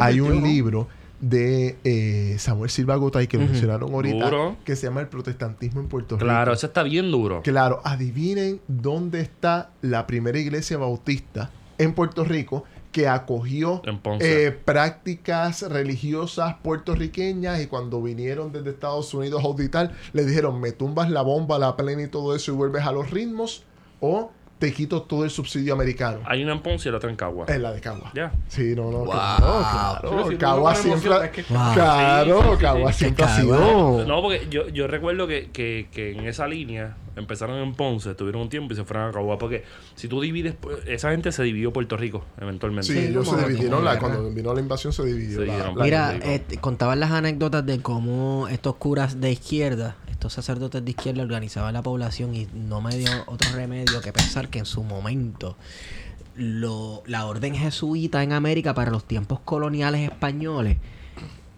básicamente instigaban a las poblaciones indígenas a hacer rebeliones. Claro. De nuevo, el, la, la compañía de Jesús Sí. Tenía también bastante transversalidad. Tú te vas a encontrar Sí. jesuitas sumamente reaccionarios, conservadores, y te vas a encontrar jesuitas sumamente progresistas. Pero sí, la compañía de Jesús tenía como, como cierta independencia de Sí, criterio. Con respecto Incluso a Vaticano mucha gente los veía como, debates. Como, como herejes. Y hay gente que los veía como una orden paralela a al resto de la iglesia católica, pero no como si fuera parte de, pues, precisamente por eso, porque tenía unos elementos que, que la iglesia consideraba sumamente peligrosos y no los podían tener ahí. Y uno de los elementos principales era que aquí es donde viene la crítica conservadora a la teología de la liberación, eran las comunidades eh, eclesiales de fe que fundaban los jesuitas, que para enseñarle a leer a los indígenas les daban la Biblia para que la leyeran, la analizaran y la interpretaran. Y en la tradición católica eso no se puede. No se puede. Para tú leer la Biblia e interpretarla tiene que ser a través de la homilía y a quien le corresponde eso El sacerdote. es al claro. sacerdote que tiene una formación de Oh, nos fuimos eh, a Lutero. Vaticano. Ah, Nos fuimos a Lutero. No fuimos a Sí. Lutero. Claro, no, Y que, no, y que alguien que rompió con eso fue el Beato Carlos Manuel. Claro, por eso es beato. Por eso es. Beato, porque pero, pero no, no es de Cagua también. Claro, que es de Cagua. obvio. Diablo, nos jodimos. Obvio, obvio. De hecho, yo fui Yo un poco de presidente eso, del yo- Consejo de Estudiantes del Colegio Católico San José de Cagua, que ya estoy en operaciones. Esas operaciones el año pasado, cuando beatificaron a Carlos Manuel, hicimos alguna. Yo estudié en el colegio de Nuestra Señora de Rosario cuando lo beatificaron. Llevaron hasta los zapatos. Exacto. Pues, la- de hecho, mi papá tiene su, su oficina muy cerca de donde era la casa donde vivió. Un tipo, un Yo tipo, estudié en la San Inés. Este, un tipo bastante, no, pero un tipo, Pero un- eso es escuela pública. no, Sí, y-. No, no, Inés Mendoza. María Mendoza. No, no, pues, No, no, no, pero fíjate, eh, seri- eh, Ca- Carlos Manuel, fuera de cualquier manto religioso que cubre el personaje, yo creo que es una cuestión que se debe eh, investigar porque, por ejemplo, Carlos Manuel fue una de las pocas personas que decía por qué, ah, por qué se da la misa en latín Y cuando español. nadie lo entiende, porque el sacerdote le da la espalda a todo el mundo cuando el altar debería ser dándole el frente. Puede ser hermoso, pero es una cuestión Sí, no lo idílica. Y es excluyente, excluye a la mayoría social, sí, claro. sí, sí. Viéndolo desde la, desde la perspectiva de, de, de Carlos Manuel, Carlos Manuel Rodríguez, pues era vira, vira el, cómo se da la homilía en Pero los, se hizo en en el los Concilio 40. Vaticano II, ¿no? Claro. Por eso, para Que esa ahí época. son los signos de los tiempos. Entonces, eh, era una persona que estuvo bajando línea con 23. eso hasta que le hicieron hasta que le hicieron bastante caso también, ¿no? Claro. Porque, pues, y, pues no sé, imagínate a alguien que está pidiendo que viren estos rebeldes y que se le atribuyen varios milagros por intervención divina. Y en una coyuntura en la que el pentecostalismo está cogiendo mucha fuerza, surgen, claro. los, surgen los hermanos Cheo en el, en el sur de Puerto Rico, que también era una, una respuesta católica eh, heterodoxa, ¿no? Contraria a los dogmas que venían de Vaticano. O sea, es una historia bien interesante, pero yo creo que en resumen lo que podemos eh, decir para Cerrar para la no, no, no, para traerlo y vincularlo al tema del cooperativismo es que hubo, y es lo que iba a decir ahorita que decía Carlos Fernández Liria. Carlos Fernández Liria dice, ha sido una locura de nosotros, las personas que creemos en el cambio social, haber cedido eh, cosas positivas de la ilustración, cosas positivas de la teología de la liberación, cosas positivas del cooperativismo y las echamos a un lado porque nosotros tenemos que defender la dialéctica hegeliana, tenemos que defender la dictadura del proletariado y tenemos que defender el estructuralismo eh, marxista que nos va a llevar a una mejor situación. Y él lo que está diciendo es, cuidado, cuidado, aunque podamos tener como base estas ideas, tenemos que entender también que hay otras que salen de bases populares también, que tienen su base en la cuestión de clase, etcétera, pero como no son europeas, tenemos que entenderlas y reconocerlas con, en el contexto de cada país. Y aquí es que viene una crítica que yo hablo constantemente de que la izquierda en Puerto Rico todavía hoy en el 2019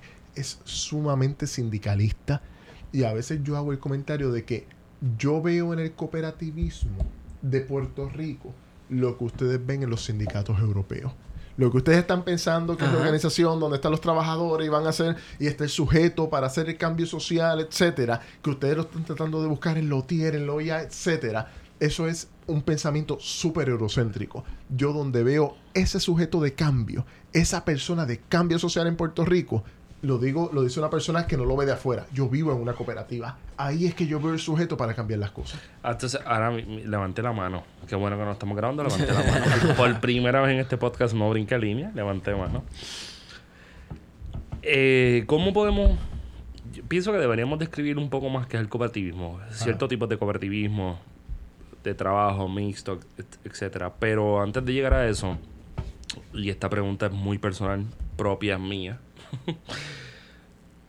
¿El, cooper- ¿El cooperativismo sería adelantar el socialismo o mantener con vida el capital? Mira, yo, yo lo estoy planteando. y Hay un artículo que les traje el periódico en el último Puerto Rico Que way, voy a vamos- lo vamos a subir en foto. Yo lo que no estoy hablando, chavo. te lo puedo enviar en PDF. Ah, pues mejor, Te lo puedo mejor, enviar en mejor. PDF, ¿no? Eh, el artículo básicamente ya lo que está planteando es el cooperativismo como ideología. ¿Qué significa el cooperativismo como ideología? Lo que les mencionaba al principio. Mi perspectiva, esto no es la línea de, de nadie en el cooperativismo, salvo la mía, con unas cuantas personas que lo hemos, eh, lo- lo hemos hablado y analizado. Nuestra perspectiva es la perspectiva de los perdedores en las discusiones al interior de las fuerzas progresistas. Repito, es la perspectiva que podía defender Bakunin, es la de- perspectiva que podía defender Rosa Luxemburgo, es la perspectiva que podía defender Trotsky con un montón de gente invisibilizada y que fueron súper valiosos, pero por desgracia en los procesos históricos eh, se le da más preeminencia al- a los portavoces Sí. o a los líderes que a todas estas personas que, que dieron la batalla. Breve paréntesis para contestar tu pregunta, Feto. Eh, a mí siempre me viene a la mente cuando se habla de la nacionalidad puertorriqueña, todos esos maestros que en las escuelas públicas se negaron a cantar el himno ni a hacer juramentos Juramento de lealtad a la bandera. pero siempre vamos a recordar al doctor Pedro Albizu Campo con todos los méritos que tiene. Jamás le voy a quitar un mérito a la parte histórica de don Pedro Albizu Campo de corregir, pero siempre me gusta recordar que hay un montón de maestras, particularmente maestras mujeres anónimas que dieron la batalla porque hoy La seamos algo Inés. Diferente. Claro. Que le metieron un cabrón. Pero, cerrando ese paréntesis y volviendo al tema de qué es lo que se está defendiendo. Mira, eh, en- durante mucho tiempo se ha planteado el modelo cooperativista como una alternativa al interior del capitalismo neoliberal. ¿Para qué? Para corregir esa desigualdad o esas situaciones de no deseadas creadas por, perdón, por el neoliberalismo. Yo lo que estoy diciendo ahora es el cooperativismo en Puerto Rico y en otras partes del mundo, que entramos en crisis después del 2008, Puerto Rico dos años antes, en el 2006, se 2006. profundizó en el 2008, hemos demostrado que cuando se trabaja en conjunto con unos valores y unos supuestos distintos, ¿cuáles son los valores y los supuestos en el sistema capitalista tradicional? Libre empresa, libre competencia, propiedad privada. Yep. Que nosotros estamos planteando solidaridad, autogestión, propiedad común. Cuando nosotros podemos hacer ese cambio de valores, ya sea por eh, necesidad coyuntural, como pasó después de María, ya sea por necesidad económica, como pasa después de la crisis financiera, o simplemente porque la persona esté convencida de que esos son los valores adecuados para la nueva sociedad, vamos a ver que el cooperativismo demostró capacidad de resistir una de las mayores crisis financieras a nivel global y eh, llegó a ser capaz de resistir el huracán María en Puerto Rico y después puedo eh, podemos traer a José Julián Ramírez, director ejecutivo de la Asociación de Ejecutivos de Cooperativas, que tiene anécdotas espectaculares de cómo hasta directores ejecutivos de cooperativas de ahorro y crédito en el centro de la isla se fueron en motor hasta San Juan para buscar cash y regresar para poder continuar eh, continuando brindando sus servicios. Otra cosa bien interesante, la moneda complementaria. Hubo cooperativas al interior de la isla. Estoy pensando en Ay Bonito, Barranquitas, etcétera. Después, esto podríamos tener personas que realmente fueron los que ejecutaron la acción. Yo solamente lo cuento de como ellos me lo contaron a mí. Eh, que crearon moneda complementaria, crearon vales con los comerciantes de los Wow. pueblos para que la gente pudiera acceder a los servicios y bienes y eh, los comerciantes con esos vales que los ciudadanos les daban se los daban a la cooperativa entonces la cooperativa se los validaba como dinero porque había escasez de cash había escasez de dólar estadounidense o sea ¿de qué estamos hablando? estamos hablando de un sistema que viene desde las bases que por definición y por ley en Puerto Rico tienen que hacer asambleas anuales para tomar decisiones en el modelo de negocio. Y contesto la pregunta de manera eh, categórica. Hay dos formas de ver, hay dos leyes de cooperativismo en Puerto Rico, la de ahorro y crédito y la de tipo diverso. Las dos tienen algo en común. Las dos tienen que celebrar asambleas anualmente para tomar decisiones de la mano de los socios. ¿Qué significa eso? Y qué es lo y contestando tu pregunta, Feto, ¿qué es lo que defiende el cooperativismo? por ahora, en esta coyuntura, el cooperativismo defiende el modelo de democracia directa partic- y participativa más eficiente al interior de Puerto Rico. ¿Por qué? Porque aquí si podemos hablar de democracia, equiparar democracia con ir a elecciones, aquí tenemos una democracia de mínimo. Aquí nosotros vamos, venimos cada cuatro colonia, años. en una echar colonia, a eso, por eso te digo, democracia de mínimo. Aquí es echar papelito cada cuatro años para escoger la totalidad del gobierno de la corporación pública llamada Estado Libre Asociado para que hagan y deshagan lo que les dé la gana por hacer en cuatro años y al próximo término electoral tratar entonces de escoger al candidato menos malo. Y ahora Versus- con una junta de control fiscal. y ahora con una junta de supervisión control fiscal versus el Ey, cooperativismo. ey. No, no, yo, cual- eh, no, hace poco, sabes que hace poco puse en Facebook junta de supervisión fiscal y un amigo que estudia filosofía en Connecticut me dijo, ah, ¿por qué no dices junta de control fiscal? Y un saludito a, a, a Y Luis.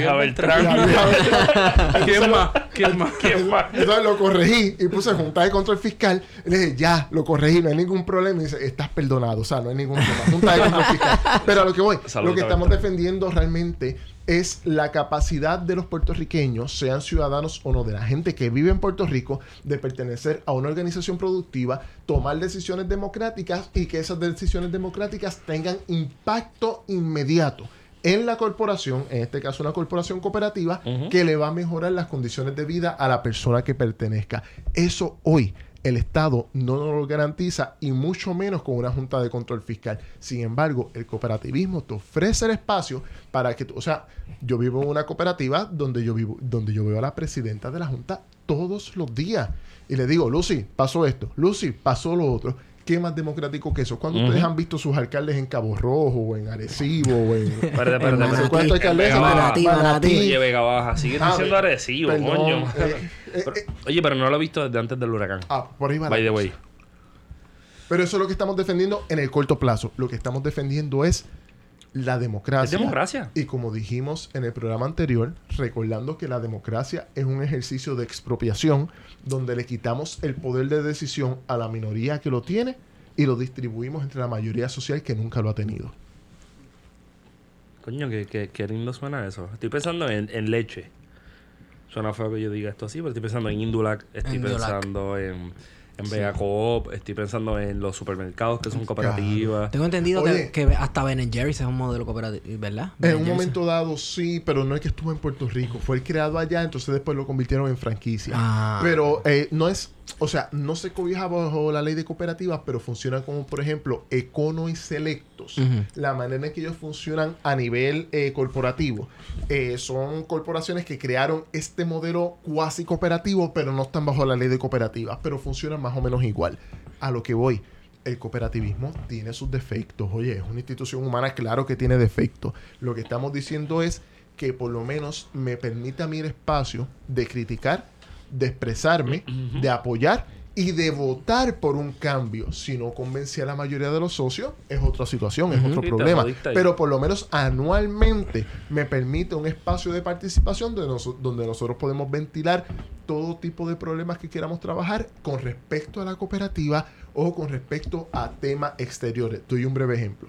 Yo vivo en un modelo de vivienda cooperativa y nosotros tomamos muchas decisiones con respecto a nuestra forma de vivir al interior de la cooperativa. Pero en la última asamblea, uno de los socios presentó una moción para que nos expresáramos en contra del uso de terrenos en Peñuelas para depositar cenizas de carbón, porque eso envenenaba a ciudadanos en Peñuelas. Oye, ¿y a mí qué me puede importar eso en términos materiales viviendo en San Juan? Pero hay una cuestión humana de solidaridad. Se aprobó unánimemente y se hizo una proclama completa donde nuestra cooperativa se opone de manera eh, tajante al uso del municipio de Peñuelas o terrenos en Peñuelas para depositar cenizas que están envenenando a nuestra sociedad. El saludito a No lo Un, diga. un a abrazo solidario a Jimmy Borrero. Jimmy. Claro. Este, a Paquito, Paquito sabes, ¿verdad? También grabamos allí el frente del vertedero. Que estuvo Les quedó espectacular. No, quedó Los cabrón. felicito, gracias, les quedó cabrón, espectacular. Teníamos, mi- teníamos miedo de que el viento iba a ser escante con nosotros y la grabación, pero quedó bastante bien y producción ayudó bastante también Sí, Ahí, levantando, este, le- levantando un cojín. Levantando cojines, cojín. sillas para tapar los micrófonos y rompiendo, esas cosas. sí, sí. que- ¿Sabes qué? Lo más cómico de toda esa tragedia, y me no me gusta usar la palabra cómico, pero me gusta traerlo para que se vea que, que, que raye lo ridículo, Ujú. es cuando las personas que protestan en contra de las cenizas en, en Peñuelas llevan eh, ceniza al Capitolio o a Oh. otras instituciones y sale todo el mundo corriendo. Y, Pero espérate, no decían que estas cenizas no hacían nada a no nadie, hacen porque nada, ustedes están corriendo como si esto fuera un acto Sí. terrorista, ¿no? No, y, y es un vasito, es un vasito. Lleva- llevan un vasito y hacen un show. Entonces esta gente tiene montañas de toneladas de esta pendejada. Toneladas. Que cuando grabamos allí y prendimos esta misma consola, esta consola estuvo, estuvo, estuvo un artefacto histórico. Esta es como la poderosa de Ernesto Che Guevara. Vamos a cruzar los Andes con esta mierda. Este, y llevamos esta consola y la prendimos. Me y- invitan. Y, fue Claro. como, que- y fue como que la próxima vez que nos vayamos lejos te voy a llevar. No te Sí. pongas con esa. Ya te acabas de invitar solo. O sea, No, me, me gustaría. suerte que Lo que pasa es que nosotros suerte cuando que- va- vamos a, a- a la isla, cuando vamos a la isla, cuando no cruzamos Ponce. no cruzamos Ponce, o sea, cogemos, cogemos embarcación desde Vega Baja o desde Cabo Rojo y llegamos al sitio que sea no tocamos Ponce. Por el hecho de que no queremos bregar con el ego de Gary Gutiérrez y José Raúl Cepeda. No, Ay, no, no, El no, ego no, ponceño. no, no, no, Yo, no. yo todavía no le he contestado a Gary Gutiérrez el tema de los Jedi, eso me preocupa. Te- Deberías hacerlo rápido porque Claro. Gary, Gary no ha escrito después de eso. Me preocupa. Me preocupa porque siempre sube una foto con unas patitas de cerdo en Ponce que tú haces. Mm, mm, mm. Unos garbanzos con patitas. Ah, diablo, brother. Volviendo a las cooperativas, los tipos de cooperativas que... Llevamos dos horas buscando los tipos de cooperativas. No, pero llegamos, llegamos. Agricultura. Tenemos, vamos a empezar la- las más tradicionales, las más conocidas son las cooperativas de ahorro y crédito. En prácticamente todos los municipios Hay una así. hay eh, cooperativas de ahorro y crédito y vamos a encontrar lugares tan fascinantes, y lo digo con, con todo el énfasis de la palabra. Eh, obviamente, reconociendo que soy coagüeño, hay otros lugares fascinantes en Puerto Rico. Uno de ellos es Cagua. Ay, bonito. Además de Caguas. Caguas, Caguas, no. de- pero Caguas es distinto. O sea, vamos a ponerlo en perspectiva. Caguas es la vanguardia de, civilizatoria de lo que es el siglo XXI en Puerto Rico. Eso es Caguas. Nosotros estamos en un nivel. Heriberto, Pero, te están llamando de, de- te están llamando de, con- de la torre de control de- del aeropuerto, que las chuletas tuyas están a 35 mil pies de altura, tienes que bajarla. Hay que bajar la busco. Pero, sacando a Caguas del panorama, esto eh, tenemos. Ay, bonito. eh, Ay, bonito. Ay, bonito, eh, lo digo por personal propio y personal conocimiento, tenía un Banco Popular, una sucursal de Banco Popular, una sucursal de Bilbao Vizcaya, que después se transformó en Oriental, eh, San José, Cooperativa San José y Cooperativa Iboniteña. Y yo vi cómo después del huracán María, las sucursales bancarias no pudieron operar y quienes estaban operando, dándole cash a los ciudadanos para que pudieran hacer sus transacciones de comprar alimento y comprar agua, eran las cooperativas de crédito de Bonito, que uno pensaría, pues, un pueblo como Bonito debe tener su cooperativa. No, no, no, no, tiene dos cooperativas y de hecho el, el presidente de la cooperativa iboniteña me parece, me parece que es hoy, si no está en la directiva, es el presidente de la Asociación de eh, Cooperativas de Ahorro y Crédito de Puerto Rico. Eh, otra cosa bien curiosa, no existe la cooperativa de crédito de San Juan. Adivinen cuál es la más grande.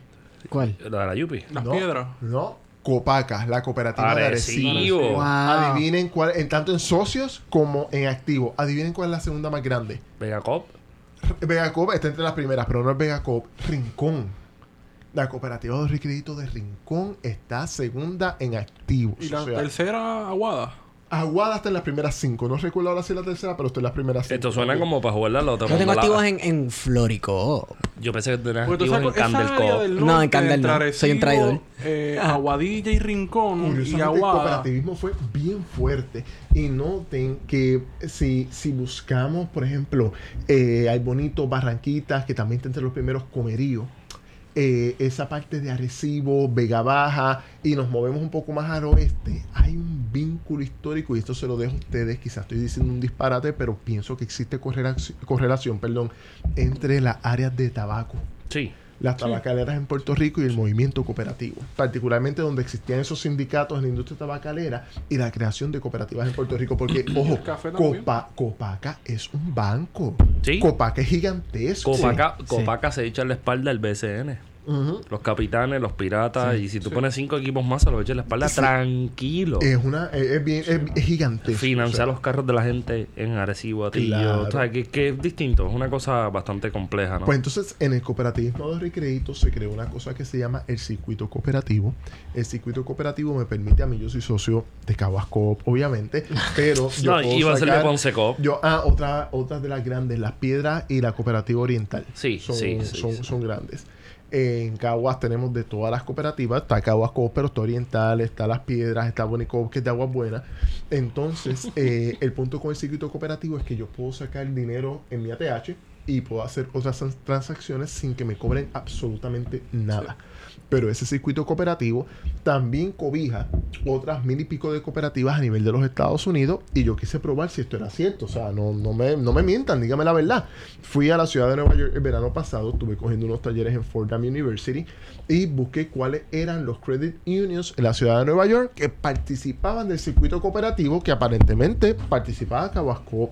Y cuando fui a sacar dinero de mi ATH, solamente me cobraban un dólar por la transacción que era Puerto Rico. Si lo hubiese hecho en West Fargo o en cualquier otro banco en Nueva York, me hubiesen cobrado 5 dólares por la transacción del banco y me hubiesen cobrado también de la cooperativa. ¿La tarjeta, ¿La tarjeta tiene que ser con logo o puede ser de la misma? Eh, tiene que ser, como la, te, te- te la enseño ahora, tiene que ser una ATH normal de cooperativa, pero que tenga el loguito que dice, creo que es eh, SFU. Ah, pero sí. No, en este caso la mía es eh, NYCE. Eh, pero es un logo de ATH completamente normal, no tiene chip, no tiene absolutamente nada. Entonces, las cooperativas de ahorro y la, durante la primera semana de febrero estuvieron en una actividad con Inclusive. Inclusive es una red de credit unions a nivel de los Estados Unidos donde uno de sus presiden- vicepresidentes perdón, se llama Pablo Di Filippi. Es chileno que tuvo que salir de Chile por la dictadura de Pinochet. Entonces lo, tu- lo entrevistamos en una emisora de radio, un programa que yo participo. Radio Isla 13. En Radio Isla 1320, no quería se- hacer se- yo que no, lo se- dijera. se puede hacer el Y plug, se la puede- Pero puedes hacerlo Seguros porque la otra vez te regañaron. Sí, Ah, no, sí, sí, sí. Ya, ya, que, que mandar exacto, ¿no? Y pautar el programa también los domingos a la una, etcétera. Pero, volviendo al tema, el, para, para evitar la Oye, le, le voy a enviar la factura. No, claro, claro. Yo, yo te voy a decir, fuera del aire, te voy a decir a quién le vas a enviar la factura. Dale, yo sé para- quién es. Sí, sí, hay, hay, hay su, su, su, su debate, su batalla. Pero el punto es que Inclusive se dedica a certificar eh, empresas que puedan ser promotoras del desarrollo comunitario, particularmente en los Estados Unidos, lugares de puertorriqueños, afrodescendientes y latinos. Y voy más lejos. Son empresas que le dan préstamo a inmigrantes y algo que mucha gente no sabe en Estados Unidos con respecto al cooperativismo. El cooperativismo permite reclutar a inmigrantes para que trabajen porque al momento de hacer sus transacciones lo hacen a través de la, corpora- de la cooperativa Y no tienen o de una ver. corporación LLC Ya. y no tienen que Nada que ver con anunciar que son eh, inmigrantes. Entonces, Por eso mencionaste también ahorita que, bueno, hiciste alusión a que alguien que sea residente, no necesariamente ciudadano, el que vive en Claro. Puerto Rico, puede también utilizar los servicios de una cooperativa sin problema. Claro, eh, por ahí va la cosa. Hay un espacio eh, donde la informalidad también puede participar de las cooperativas. O sea, es un espacio bien abierto para lo que quería llegar. Inclusive eh, vino a Puerto Rico para certificar cooperativas de Puerto Rico. La única cooperativa de ahorro y crédito certificada es Sagrada Familia. Hay otras cuatro cooperativas en proceso y en la actividad en la primera semana de febrero hubo cerca de hubo más de 50 cooperativas de crédito en Puerto Rico que participaron para acceder a estos fondos que les permitan entonces financiar actividades de desarrollo social y desarrollo comunitario. Recordando siempre que el cooperativismo de ahorro y crédito es el único sistema financiero en Puerto Rico que es 100% capital local. Y ahora van a acceder a otro tipo de capital, no como préstamo, sino como transferencia para eh, distribuirlo entre diferentes empresas que quieren hacer algún tipo de desarrollo comunitario. Y eso lo que ayuda es a capitalizar.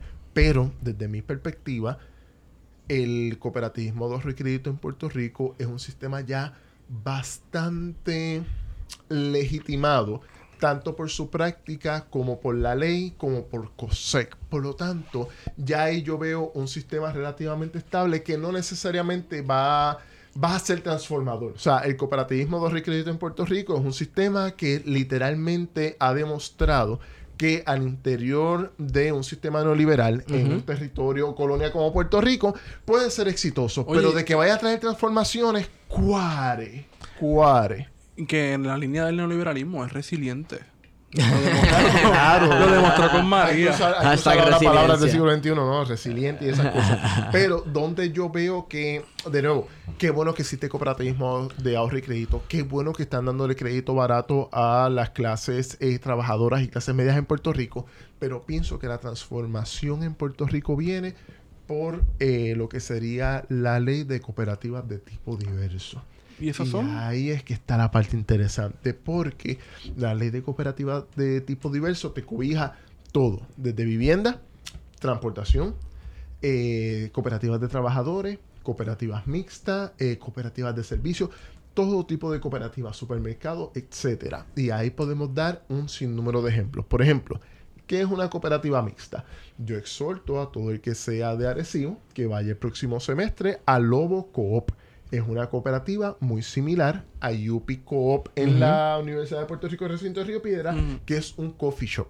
Entonces, ¿por qué es una cooperativa mixta? Porque los trabajadores de esta cooperativa son socios de la cooperativa, pero también pueden haber personas como yo que somos socios de la cooperativa, pero no somos trabajadores, somos consumidores. Sí. Entonces, ¿cuál es la diferencia? Que si Wario o Esteban van a comprar un café en New Pick Up y ellos no son socios, el café les va a costar 2.50, un precio extraordinario para hacer café artesanal. A mí me va a salir en 2 dólares, porque yo voy a tener un descuento por ser socio de UP Coop. Y al final, si hay ganancia, ustedes dos no se van a beneficiar, pero si yo soy socio, yo sí me beneficio. ¿No? Esa es más o menos una de Sí. las Ese es tendencias. el concepto, sí. Eh, cooperativismo de vivienda. Yo vivo en una cooperativa de vivienda. ¿Qué fue lo que ocurrió ahí? Hubo unos socios fundadores, obviamente yo no fui uno de ellos, yo entro mucho después y explico cómo, que hicieron un pote. Y con ese pote hicieron un préstamo y con ese préstamo construyeron un edificio. Y dijeron, ¿sabes qué? en lugar de, de tener simplemente cada cual un apartamento, propiedad horizontal, cada cual haga lo que le dé la gana y esté chocando, vamos a mantenernos como cooperativa y las personas que quieran entrar a vivir aquí tienen que presentar una cosa que se llama equidad. Hay que pagar una equidad. Es lo que sería el pronto para un apartamento. Aquí es una equidad, pero una vez tú pagues esa equidad, el costo mensual es sumamente bajo. Por ejemplo, y lo digo a título personal, no voy a decir el lugar, casi todas las cooperativas funcionan más o menos igual, pero yo por un apartamento de tres cuartos y un baño pago 340 dólares mensuales y me incluye el, el- el cable TV en Wow. una zona en, la, en área metropolitana, en San Juan, en el municipio de San Juan, en una zona totalmente céntrica, donde yo estoy a minutos del OPR, donde yo estoy a minutos de la autopista, donde estoy a minutos de la avenida Piñero. Entonces, eh, ¿qué es lo que ocurre? Cuando tú das esa equidad, tú no eres dueño del apartamento. Tú eres el dueño del derecho al usufructo de uno de los apartamentos. Pero tú eres eh, igual de dueño de todos los espacios, todos los apartamentos de Sí, cada molécula todos los espacios, distribuida, claro. Pero entonces, ¿qué ocurre? Eh, se te da la autorización para que uses un apartamento, el usufructo, y eso tiene una regla. Oye, si tú eres socio, nadie te puede llegar allí y decir, ah, pues no, te tienes que salir, vas por otro apartamento. No funciona de esa manera. Tú eres prácticamente el dueño de ese apartamento, pero sin el título de propiedad. Entonces, ¿qué es lo que está ocurriendo ahora? Hay un movimiento para moverse a cooperativa de titulares. Esto está trayendo controversia porque el modelo como está ahora es modelo de cooperativa mancomunada.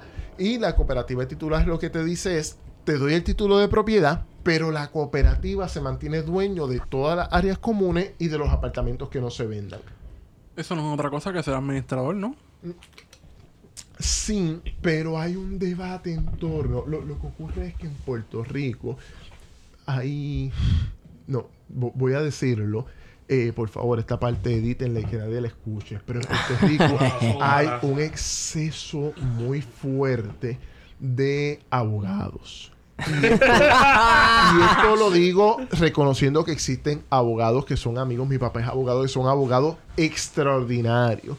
Pero no todos los abogados son extraordinarios. Y hay mucho abogado que quiere traer diferentes visiones, diferentes perspectivas. Y en el mundo de los abogados existe una cosa del siglo XVIII que se llama el Código Civil.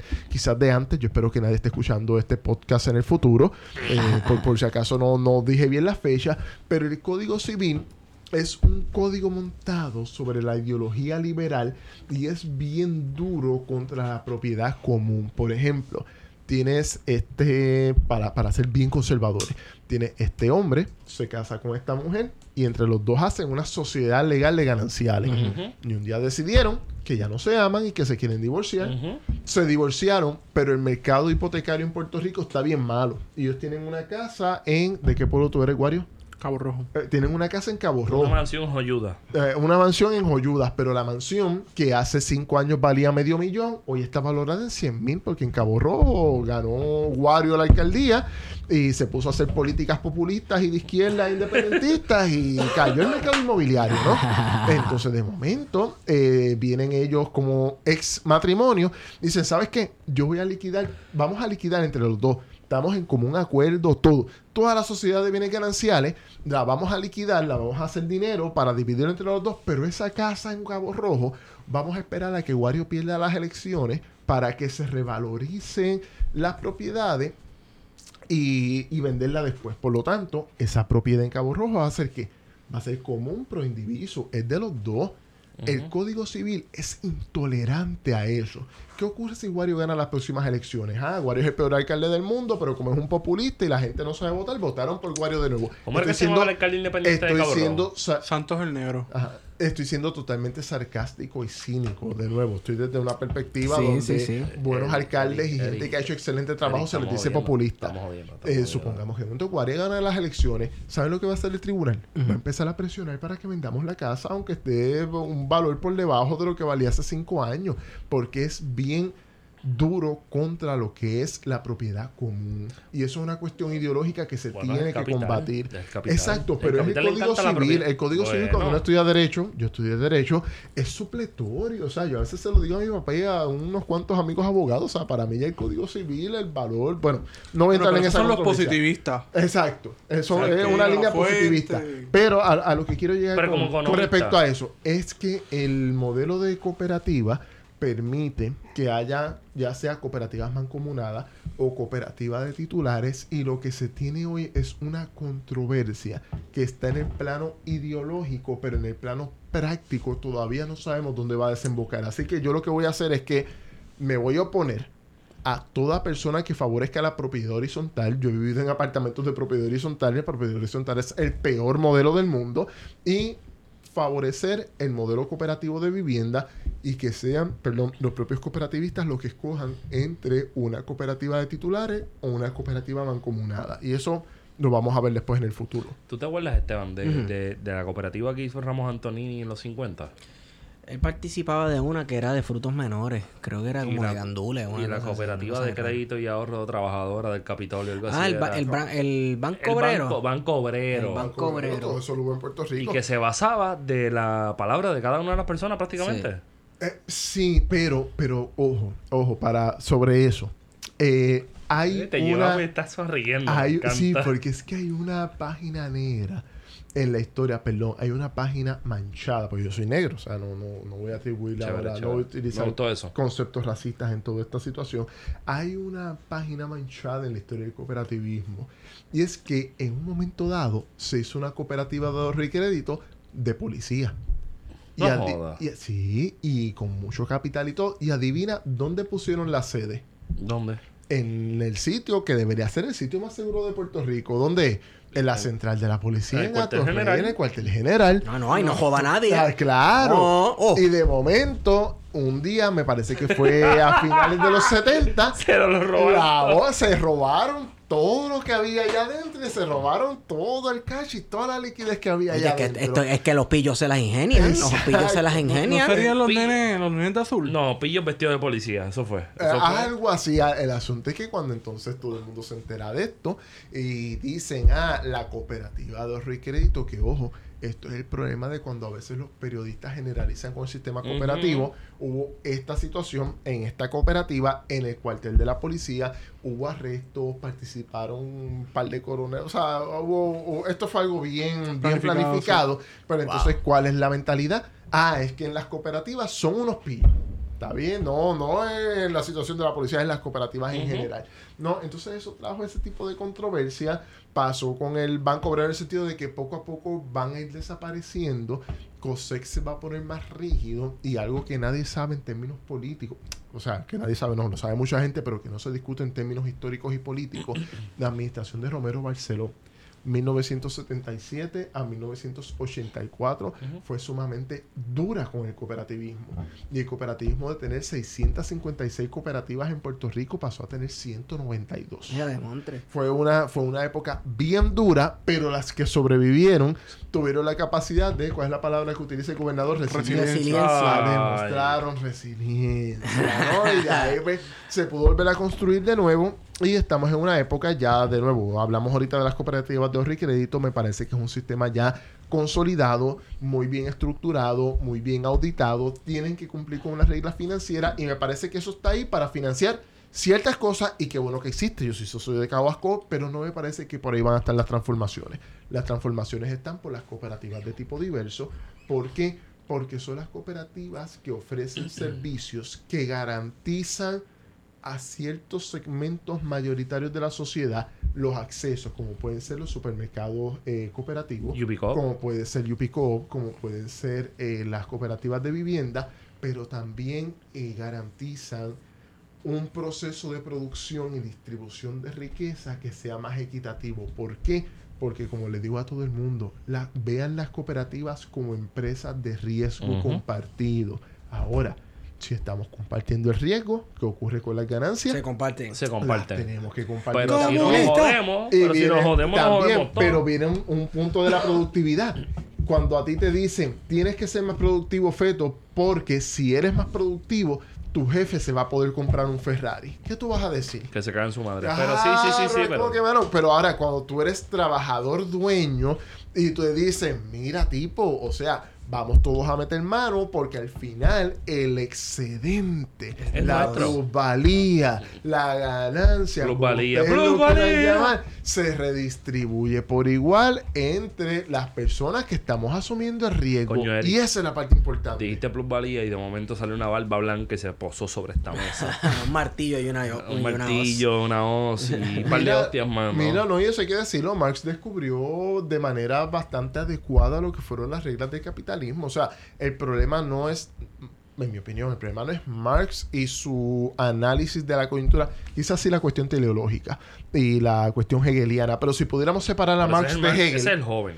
Eh, exacto, si pudiéramos separar a Marx de Hegel, quedarnos con el viejo Marx, quedarnos con el 18 Brumario, y eso, eh, ponerlo de la mano con prácticas autogestionadas y solidarias del siglo XXI, vamos a tener un modelo bien nítido, porque el gran problema, y aquí lo dejo abierto a la discusión para que ustedes me caigan a golpes tan pronto lo diga, para mí el gran problema no es Marx, Marx para mí era un genio, el problema fueron los marxistas posteriores que enunciaron desde Europa y desde países industriales o desde la Unión Soviética el principio de posibilidad de que el modelo que había resultado y que ellos habían constituido era exportable a lugares tan remotos como América Latina y Puerto Rico. Y ahí me parece que fue el error. A Cuba, por ejemplo. Mira, eh, como Cuba. Como Cuba, como China, vamos. Por eso yo pensando, y, y, no quiero como que reducirlo a eso, pero estoy pensando que el, primer teórico marxista latinoamericano aparece tan temprano como tan temprano, pero como tan tarde después de la, de la muerte de Marx en 1922-24, José Carlos Mariategui. Entonces, entonces esos veintipico de años, no sé si son veintipico o cuarenta o treinta años, dan el espacio que se forme una identidad latinoamericana marxista que vea los siete ensayos de la, de la interpretación de la realidad peruana. Para mí son una obra máxima de cómo sentarte a entender las condiciones materiales desde la premisa latinoamericana, que nadie ha visto esa mierda. O sea, cuando María te se siente escribir los siete ensayos, el problema de la tierra, el problema del indígena, el acceso a la educación, el agua y toda esta pendeja, nadie había bregado con el problema que estaba bregando Latinoamérica. que es un continente muy grande, muy diverso. Y cuando digo Latinoamérica, estoy casi tocándole los pies a los gringos. Claro, Y si me pongo pendejo, lo llevo hasta Canadá. claro. Pensando en que todavía, con su luz y su sombra, Latinoamérica en el siglo XIX llegaba hasta casi Canadá. Pero, no sé, como que eh, probablemente en de- después de los 40, 50, con las condiciones políticas, materiales y económicas que construyeron el discurso político de la época, pues tuvimos que adelantar un poco la discusión y le pasamos por encima la formación de un marxismo latinoamericano que, pienso yo, con, y me pueden cara a palo, recae en la figura de Eric Williams. Full. Para mí, la figura. Pero, la- pero- la- pero hay Sí, que ir sí, un no, poquito no, más atrás, peleando. yo creo. Eh, eh, bien, bien breve esto, Feti, perdón que te interrumpa. Vamos, yo, yo creo que hay que recordar la disolución de la Tercera Internacional y la constitución de la Internacional Comunista, que no son lo mismo. En la posguerra, cuando se da la disolución de la Tercera Internacional y después se constituye la Internacional Comunista, dejamos de tener el Partido Comunista Mexicano y vamos a tener entonces la estructura centralizada y el Partido Comunista de México, el. Partido Comunista de Puerto Rico o de donde fuera. Existió tal cosa como eso. Eh, eh, a, nivel, a eso vamos. A nivel centralizado, sí. Y el problema grande fue que al entrar en una etapa de coexistencia pacífica, todos los partidos comunistas empezaron, número uno, a aceptar reglas electorales y reglas institucionales al interior de los diferentes países. Y número dos, empiezan entonces a penetrar unas áreas, estoy pensando ahora mismo en América Latina, unas áreas comunes que fueron eh, sectores de la minería e intelectuales. Ujú. Entonces, el asunto era que todos estos sindicatos de la minería en América Latina y los grupos intelectuales, estoy pensando en Chile, estoy pensando en Perú, incluso estoy pensando en Colombia también. Bolivia que- eh, y que- México. Que, que se dieron estas dinámicas. Vamos a ver entonces que participan de una estructura que recibe instrucciones desde el exterior y empiezan a chocar entonces con lo que fueron, y aquí yo pienso que estamos en la misma línea, Feto, con lo que fueron entonces los movimientos nacionales populares al interior de los países latinoamericanos. Y vamos a ver que yo creo que el ejemplo más emblemático es la llegada de el Che Guevara a Bolivia, cuando Fidel le dice yo me voy a comunicar con el Partido Comunista Boliviano para que te reciba y te dé todo el apoyo necesario para que se den ciertos cambios. Como dice Y- producción, hace. Hace. Ah, Y de ah. momento yo le piché a eso. Yo me fui a Eric Williams. que la mentalidad era, ojo, los partidos comunistas ahora tenemos unas reglas claras al interior del modelo, el, el marco teórico de la coexistencia pacífica y los movimientos nacionales populares no necesariamente van a ser bien vistos por las estructuras del Partido Comunista. Incluso, y cierro para que ustedes me caigan a golpe, en la Revolución Cubana, en la Revolución Cubana, el Partido Comunista no necesariamente fue un actor fundamental en la lucha armada. E incluso podemos hablar... Y podemos- probablemente ni siquiera tenía participación. Claro, Casi. y podemos hablar de que, de que lo que lo que al final legitimó la lucha armada fue el asesinato de, de Frank País, ¿no? Cuando, cuando va- vamos a hacer una huelga general con los estudiantes, los trabajadores y el- la, ¿cómo es? La, la, la tierra será el paraíso, patria de la humanidad y cantaron la internacional y Batista cogió y les cayó a tiros a todo y mató a Frank País y ahí entonces es que Fidel y los grupos revolucionarios dijeron Pa'l carajo. la vía armada. No hay de otra por la vía pacífica. Claro. Y ahí al final, a eso es lo que voy. Coño, está buena esa, esa analogía. A- al final, lo que estamos hablando, el cooperativismo yo creo que se enmarca más dentro de tradiciones latinoamericanas contestatarias, pero no necesariamente vinculadas al mundo de los partidos comunistas que recibían instrucciones de afuera, particularmente víctimas del centralismo democrático que estaba ubicado en Moscú y Leningrado. Yo, yo, Aquí, yo eh, creo que yo eh. nunca, yo nunca mangué, antes de eso, para curarme en salud, yo nunca mangué la línea del cooperativismo. Yo me fui por otra línea. Este. Yo sí. Pero en el Caribe, y para esto me curo con esta, en el Ah. Caribe no hay tal cosa, por lo menos a mi juicio, y podemos tener ese debate, Guari y yo, para sacarnos los pellejos. Este, por lo menos Pero, para mí. pero Wario está grande. No, pero nos sacamos los pellejos porque es académico. Pero- pero- ah, ok, pero ten cuidado, está grande. Tú también le rompes una uña, si Wario. yo le que si toco, del pellejo- si yo le la un cachete a Bujario, si yo le toco un cachete a Bujario, yo gané. Esto es como diría Juan Mercado, la fábula del gigante y la mosca. Tú sabes, si, la mo- si el gigante se trata de sacar la mosca encima, ganamos. Tú sabes que te quiero beber. Ay, qué serio. Sí, es- es- Este, no. Para mí, para mí el Caribe pues, fue- se transformó en una idea un poco más distinta que era la cuestión de los trabajadores. Tal cosa como los partidos comunistas que se dieron en Latinoamérica en los 30, 40, mexicanos y toda la De hecho, cuestión. los partidos comunistas en Latino, en el Caribe le bicharon bien cabrón a la situación del 30. Claro, y después se Eran construyeron. movimientos populistas. y después se construyeron como partido de trabajadores y tuvieron éxito porque lograron la independencia de prácticamente todo Sí. el Caribe. Nosotros So, hemos tenido el eterno debate de los movimientos de liberación nacional, etcétera, y los partidos comunistas en micrófono y fuera de micrófono. Esta cuestión, ¿verdad? De- como trotskismo versus estalinismo y todo este tipo de cosas. Porque Y aquí nos hemos, nos arrancado, los que tienen aquí los que tienen barba se han arrancado las barbas y a mí me han arrancado los cuatro pelos del bigote este en esa discusión y yo creo que esa discusión nunca se va a morir. Yo- no, pero, pero Es yo que creo el que Caribe, es el Claro, Caribe. es el Caribe. Yo creo que en el Caribe hay mucha tradición en Puerto Rico, particularmente a la izquierda, de, de leer los autores francófonos como Memi o como Franz Fanon.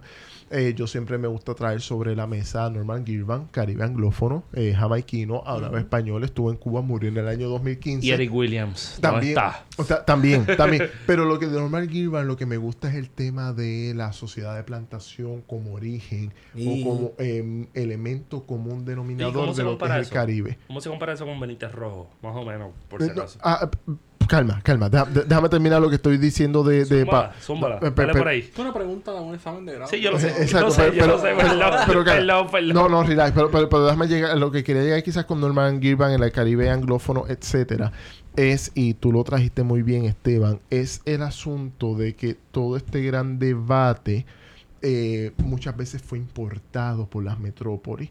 Entonces, al interior, lo que te diría Norman Girvan es, oye, nosotros el elemento común denominador en el Caribe es la sociedad de plantación. Por lo tanto, todas estas ideas de transformaciones de los trabajadores, el obrero industrial, incluso nosotros no hemos tenido revolución industrial. Punto. Por lo tanto, los ingredientes necesarios para lograr el cambio social y político en el Caribe y en Puerto Rico no necesariamente ocupan las mismas coordenadas que ocuparon los movimientos insurreccionales, ya sea en Europa Occidental e incluso, e incluso Caribe. México y América En el Latina. Caribe. Y es por una por... discusión de, del ese- libro de Quintero, yo quiero- solidaridad yo- solidaridad y lucha y toda esta y pendeja. de conflictos de clase en Puerto Rico. Es Esta un pregunta, debate. yo quiero hacer esta pregunta para que la cojas tú. Para Iberto, porque sé que, que tú tienes esto bien mangado. Y, es- y, y siento que soy la bisagra para irme, para, para ir al baño de nuevo. ¿Qué pasa? Si partimos de la premisa que todavía en el, en el 2019 Puerto Rico sigue siendo la economía de plantación, Wario está haciendo así arriba con las manos al aire, como que sí. Lo somos, lo somos, lo somos. En la economía de plantación se daba esa dinámica más o menos del employment at will. Lo cual significa que usted llegaba y lo contrataban y le decían, hoy te voy a pagar 35 centavos porque estés picando 5 cuerdas de tejeno, la zafra más bella que el mundo. Quien ha picado, por- yo no sé si ustedes han experimentado eso, si eh, pica- Yo nunca he picado zafra. Sorry. No, no, yo lo probé una vez, lo probé una vez y está bien cabrón. Con un machete a mola contigo y eso Sí, pero es rebota. desde romanticismo, ¿no? Ah. En ese momento. No, Exacto, pero no, en, en Caguas éramos recolectores. Hasta que Willy Miranda Marín se hizo alcalde y entonces pues hubo escuelas, hubo instituciones. pero nunca, nunca piqué caña. Coño, Heriberto, Eri, Eri, Eri, tú eres- tú- coño, tú y yo somos panas hace más de 10 años. No me la pongas difícil cuando yo te... No, no, no, Dale. lo prohíbo. La, la economía de que plantación, vamos. Pero vamos a la economía... Tú, tú me tienes mangado, ¿verdad que sí? Entramos ahí. Pero llega, llega ahí a lo que quiere. Este, pues mira, eh, tenemos al presidente entrante de... De la Asociación de la Economistas Asociación de, de Puerto Economistas de Puerto Rico. No hay que decir economistas ni nada. Hoy, hoy pues, eh, Sams, que es una subsidiaria de Walmart, votó a todo el mundo que está a punto de cumplir nueve meses. Horrible. Horrible. ¿Cómo, ¿Cómo empujamos eso? Mira, bien, bien sencillo. Vamos a cambiar el concepto de sociedad de plantación por el concepto de monocultivo. De gran ¿Cómo problema. se diferencia eso? Eh, vamos, eh, la sociedad de plantación soy demasiado general. El tema, Es que nosotros somos historiadores. Ah, eh, pues, es lo mismo. Es lo mismo, pero el tema del monocultivo en términos de economía política te ejemplifica el dominio de unos sectores minoritarios para, contra- para contratar a unos sectores mayoritarios como eh, empleo barato. Punto. Entonces, cuando vemos lo que está haciendo hoy este tipo de institución como SAMS, lo que estamos viendo es que están aprovechando un régimen laboral que nos envía directamente al siglo XVIII que es un régimen sumamente precario, barato, donde únicamente yo te voy a pagar por hora lo que yo capital entienda que tú me estás aportando. Pero los que han leído algunos textos de Carlos Marx sabemos que hay un concepto que se llama plusvalía y ese concepto de plusvalía es lo que se te está apropiando el capital. Por eso yo insisto. Carlos Marx encontró algo que nadie más pudo ver. Y ese algo que nadie más pudo ver fue la dicotomía de capital-trabajo. Y una de las maneras, o sea, en términos de hipótesis, que tenemos hoy en un país como Puerto Rico para eh, poder eh, resolver esa disputa es convertir el trabajo en capital. Y de esa manera sustituir toda esta gente que viene de afuera buscando empleomanía barata y tener unas empresas en Puerto Rico consolidadas en las cuales el tema de la explotación está excluido. ¿Por qué? Porque las personas que están trabajando son los propios dueños del medio de producción. Ahí entra la ¿Cuál es la única... no, claro. Oye, oye, Guasimilla, Pero boca. ¿cuál es la única noticia positiva en términos de el- los despidos que está haciendo esta institución? Que está, de- que está demostrando la debilidad que están teniendo en Puerto Rico. Eso lo que significa es que hoy el sector trabajo tiene espacio para desarrollar, su, desarrollar perdón, sus propias instituciones empresariales, solidarias, autogestionarias, democráticas, ya sea al interior de la ley de cooperativas o no. Eso hay diferentes formas de conceptualizarlo, que puedan hacer exactamente lo mismo que está haciendo un retailer. Porque es que si tú me dices, mira, es que esto es una industria que está haciendo un research and development tan espectacular que hay que traer conocimiento de allá, tecnología, etcétera. Pero estamos hablando de retailer y a mí lo más que me molesta, y esto yo lo viví, o sea, yo lo vi de frente, es que todavía en Puerto Rico, hoy, hoy, están cogiendo el dinero que ustedes pagan de IVU y que yo pago de IVU Ujú. y el dinero que pagamos en contribuciones sobre ingresos para dar incentivos contributivos y subsidios a empresas que no generan nada de valor agregado y que lo único que hacen es montar un gran almacén para vender productos al detal. Dicen que es al por mayor, pero al final del día es al detal. Y eso para mí es indignante porque miren, miren cómo fue que yo lo viví. Estoy con estas tres empresas, estas tres empresas, no, estas tres asociaciones de farmacia. Una de ellas Cofarma. Y los de Cofarma le dicen a los legisladores en una vista pública, yo no tengo problema en competir, nosotros competimos. El problema que nosotros tenemos es que ustedes como gobierno le están dando subsidios e Ah, claro, incentivos sí. a cadenas que vienen de afuera para hacer exactamente lo que nosotros estamos haciendo. Y miren qué interesante.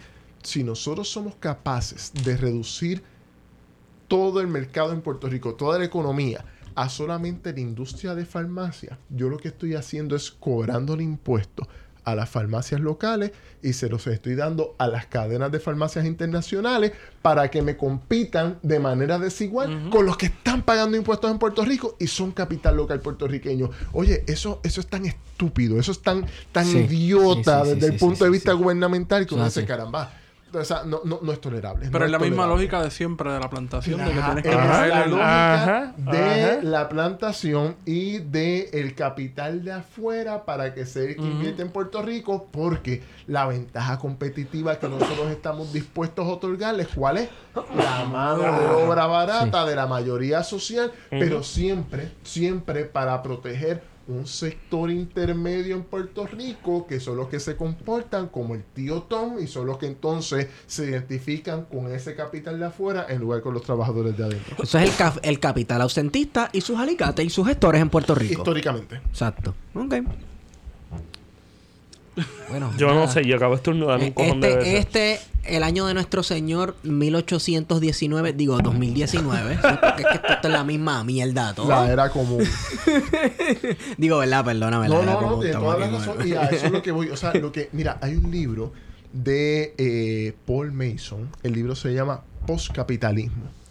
Y el libro lo que está diciendo es, mira, es cierto que en un momento dado hubo ideas eh, desarrolladas sobre el marco teórico del marxismo que pretendían que había una única salida al capitalismo, que había una afuera del capitalismo. Nosotros lo que estamos diciendo, o personas como yo lo que estamos diciendo es, y Paul Mason lo expresa muy bien en su libro, no existe ese afuera eh, homogéneo que es igual para cada uno de los países y jurisdicciones del mundo. Eso es así. Cada país, cada región va a tener sus propios ingredientes y sus propias características con la cual va a poder salir de esa situación neoliberal que, eh, que incrementa, ¿no? incrementa la desigualdad, exacto, eh, incrementa la desigualdad, genera malestar social, genera cantidades extraordinarias de riqueza, pero acaparadas por muy pocas manos. Eso es Puerto Rico, ¿no? Eso, eso es el mundo occidental prácticamente por completo. Lo que estamos diciendo es, cada país va a tener sus ingredientes para cuajar una, una receta de salida. Lo que te está diciendo es, cuidado, y esto yo lo digo mucho a los compañeros en Puerto Rico, porque nosotros los conocemos. Aquí tenemos unos camaradas obsesionados, por ejemplo, con Podemos en España Oh, es distinta la experiencia española de la experiencia puertorriqueña. Ah, no, mira a López Obrador en México. Yo me deprimo porque Puerto Rico no sirve. La gente es bruta, la gente no entiende nada. Yo, oye, quizás el problema grande es que como tú estás incorporando algo de afuera en Puerto Rico versus partidos políticos, me refiero al Partido Popular, el Partido Nuevo Progresista, el Partido Independiente puertorriqueño, que llevan décadas décadas explicándole a la gente sus propuestas y de momento tú llegaste y le dijiste, no, aquí ahora lo que hay que hacer es algo de, de pueblo, que, que, pueblo es un supermercado, yo entiendo muy bien el concepto de pueblo, y trabajador. ¿Quién en Puerto Rico quiere ser trabajador? Wow, o sea, era o sea, no, claro, hasta en eso los nombres son importantes. Entonces, cuando tú quieres competir, o por ejemplo, unión, unión de quién, eh, soberanía. Eh, eh, ¿Qué soberanía? No, exacto, no significa nada. Tú tienes tres partidos que llevan años con sus luces y sus sombras, explicando cuáles son sus propuestas con legisladores en minoría o con legisladores en mayoría. O sea, a lo que voy, si, si se quiere realmente crear políticas de cambio, a la gente hay que decirle, este es el modelo, estas son las instituciones y miras cómo las instituciones funcionan puedes confiar en ella. Si no existen esas instituciones, yo defiendo las del cooperativismo, las represento. Hay otras instituciones, además del cooperativismo, hay otras muy buenas, que Casa Pueblo, el Colegio de Abogados, o sea, no, no son cooperativas, son instituciones que para mí son efectivas, funcionan, son positivas para el futuro de Puerto Rico, pero tenemos que poder explicarle a la gente de que los ingredientes necesarios para hacer un cambio político, social y económico los tenemos. El problema es que teníamos unas vanguardias que nos decían y se rasgaban las, vestiduras diciéndonos, no, aquí lo que hay que hacer es lo que ocurre en México o en España. Y eso no es, no, ahora tenemos a, y con todo el perdón, ¿no? Y mis respetos a Alexandria Caso Cortés en Nueva York. Ah, no, pues ahora tenemos que hacer lo que ella hizo en Queens y en, el Bronx. No, es una experiencia totalmente distinta. Cierto. Mi, mi, mi propuesta. Yo pienso en el cooperativismo porque es un modelo desarrollado desde época de Barbosa, posteriormente a Arturo Parrilla, pero es pensado desde Puerto Rico y me parece que es un modelo efectivo. Debe haber mucho más. Yo lo único que estoy pidiendo es, cuando pensemos en instituciones para el cambio social, político y económico en Puerto Rico, vamos a pensar desde donde estamos en lugar desde donde quisiéramos estar. Todos quisiéramos tener un tipo con coleta que hable bonito y, nos ponga un partido de, de, de 20% y que gane Cataluña y que gane Madrid. No, no, no, no. Estamos en Puerto Rico en Puerto Rico. ¿Qué podemos hacer y cuáles son nuestras condiciones de posibilidad desde lo que hemos creado y de lo que es nuestro contexto histórico, antropológico y psicoanalítico? Claro. Claro, tú siempre te vas bien profundo. Se montó en el Death Star y le dio al botón. Destruyendo. Yo quiero, yo quiero un movimiento de gente hombres y mujeres que se trepen en una tribuna, que bajen en línea escuchando rumba caliente y que se acaben en la madre de todo el mundo. Mira, y te voy a decir algo más, más violento todavía para que se vayan y no puedan dormir hoy. Esto lo voy a hacer con toda la intención del mundo. Hace poco estuve reunido con el doctor Jorge Farinachi Fernó. Saludito a Tito. Saludito a Tito. Tito y yo eh, pues, crecimos juntos en el movimiento estudiantil un poquito antes que yo. Tito siempre fue un, eh, un, un muchacho precoz. Yo Eh, considero a Tito mi mentor en el movimiento no, no, estudiantil. Tito, o sea, mi amigo. Le- le- hay hay un cariño especial porque crecimos juntos en una área, pero él fue precoz porque ya Tito, ya a los 17, 18 años, era presidente del Consejo General de. Estudiantes. Es una coyuntura complicada. Tiene una colección de malletes en el apartamento bien Sí, cabrón. y de hecho es una persona más instruida que yo para hablar de Star Wars. O sea, cuando quieran Sí, hablar sí, de sí, de la Jedi, las Sí. derechas y las izquierdas, Sí, yo, sí, yo lo digo aquí en estos micrófonos. Tito es más versado que yo en los temas de Star Wars. Pero poniendo una pausa Eso es eso, verdad, eso es casi verdad absoluta. le estaba, le estaba comentando a, a- a Tito. Yo le decía, mano, ¿sabes qué pasa? Que cuando estábamos en bachillerato a principios de milenio, eso se oye bien lejos, ¿verdad? A principios de milenio hay algo que yo observaba, pero no tenía ni el marco teórico, ni la madurez, ni la experiencia para explicar lo que era, pero me estaba bien curioso. Si Jorge Farina Fernó o Heriberto Martínez Otero corríamos para gobernador de Puerto Rico, probablemente par de loquitos, nuestras mamás, y nosotros votábamos por nosotros mismos. Pero si corríamos para Senado Académico de la Facultad de Ciencias Sociales, como fue mi caso, o Junta Administrativa o Presidente del Consejo, la gente votaba por nosotros. ¿Qué ocurría? Que la gente era capaz de votar en el año 2000 o en el 2004 por Pedro Rosselló para gobernador, por Aníbal Acevedo Vilá para gobernador, por Rubén Berrío Martínez para gobernador, pero podía votar por personas como nosotros para presidente del Consejo de la Facultad, para presidente del Consejo General de Estudiantes, para senador académico. ¿Qué es lo que pasa en el arriba, en estas instituciones macro para administrar las cosas públicas y en las instituciones de base que representamos directamente el interés inmediato de cierto grupo. Era una coyuntura, no se olviden, y, y quizás tú te acuerdas, Feto, pero estos dos muchachos eran más jóvenes. Ajá. Era una coyuntura en que Ricardo Santos presidía la OTIER, Ángel Santos presidía Ah, la la Hermandad. Rafael eh, Feliciano presidía la Federación de Maestros, y les voy más lejos. En una coyuntura en que la Federación de Maestros de Puerto Rico pertenecía y le pagaba cuota a la American Federation of Teachers. Y vino este grupo de CODEMI, encabezado por Rafael Feliciano, y le preguntaron a los maestros en referéndum, no en asamblea, en referéndum, ¿queremos desafiliarnos de la American Federation of Teachers? Yes or no. Y la gran mayoría de maestros dijeron, vamos a desafiliarnos. O sea, para mí, desde el grito del Ares, ese fue el momento de reivindicación eh, de, de- de- de lo nacional, ¿no? Obrera desde el magisterio, desde, años inmemoriales. Y eso se logró por votación directa. No fue que en una asamblea hubo coacción y quien controlaba los micrófonos, no. Hubo papeles en una cajita con voto secreto y la gente votó con una X de las opciones Ajá. y se ganó la Ajá. desafiliación. Esa es la época que estábamos hablando. Y mi pregunta en esa época era, ¿por qué la gente está dispuesta? O sea, yo estoy seguro que montones de gente que votan por la estadidad, por Pedro Rosselló o por el ELA y por Sila María Calderón, votaron a favor de la desafiliación de la, de la American Federation of Teachers. La pregunta es ¿por qué? Y entonces, ah, con el tiempo, me percato de que aún en el movimiento cooperativo, en lo que queda del movimiento sindical, lo que puede quedar del movimiento estudiantil, los grupos civiles, la gente está en mayor cercanía con las necesidades materiales inmediatas que hablaba Marx en el 18 Brumario y votan de acuerdo a lo que necesitan. Las elecciones a nivel macro están totalmente matizadas por la mercadotecnia, por el voto Sí. útil, por sacar al incumbente que no lo ha hecho bien. Hay otras categorías, por lo tanto, por lo tanto, ¿qué es lo que yo pienso?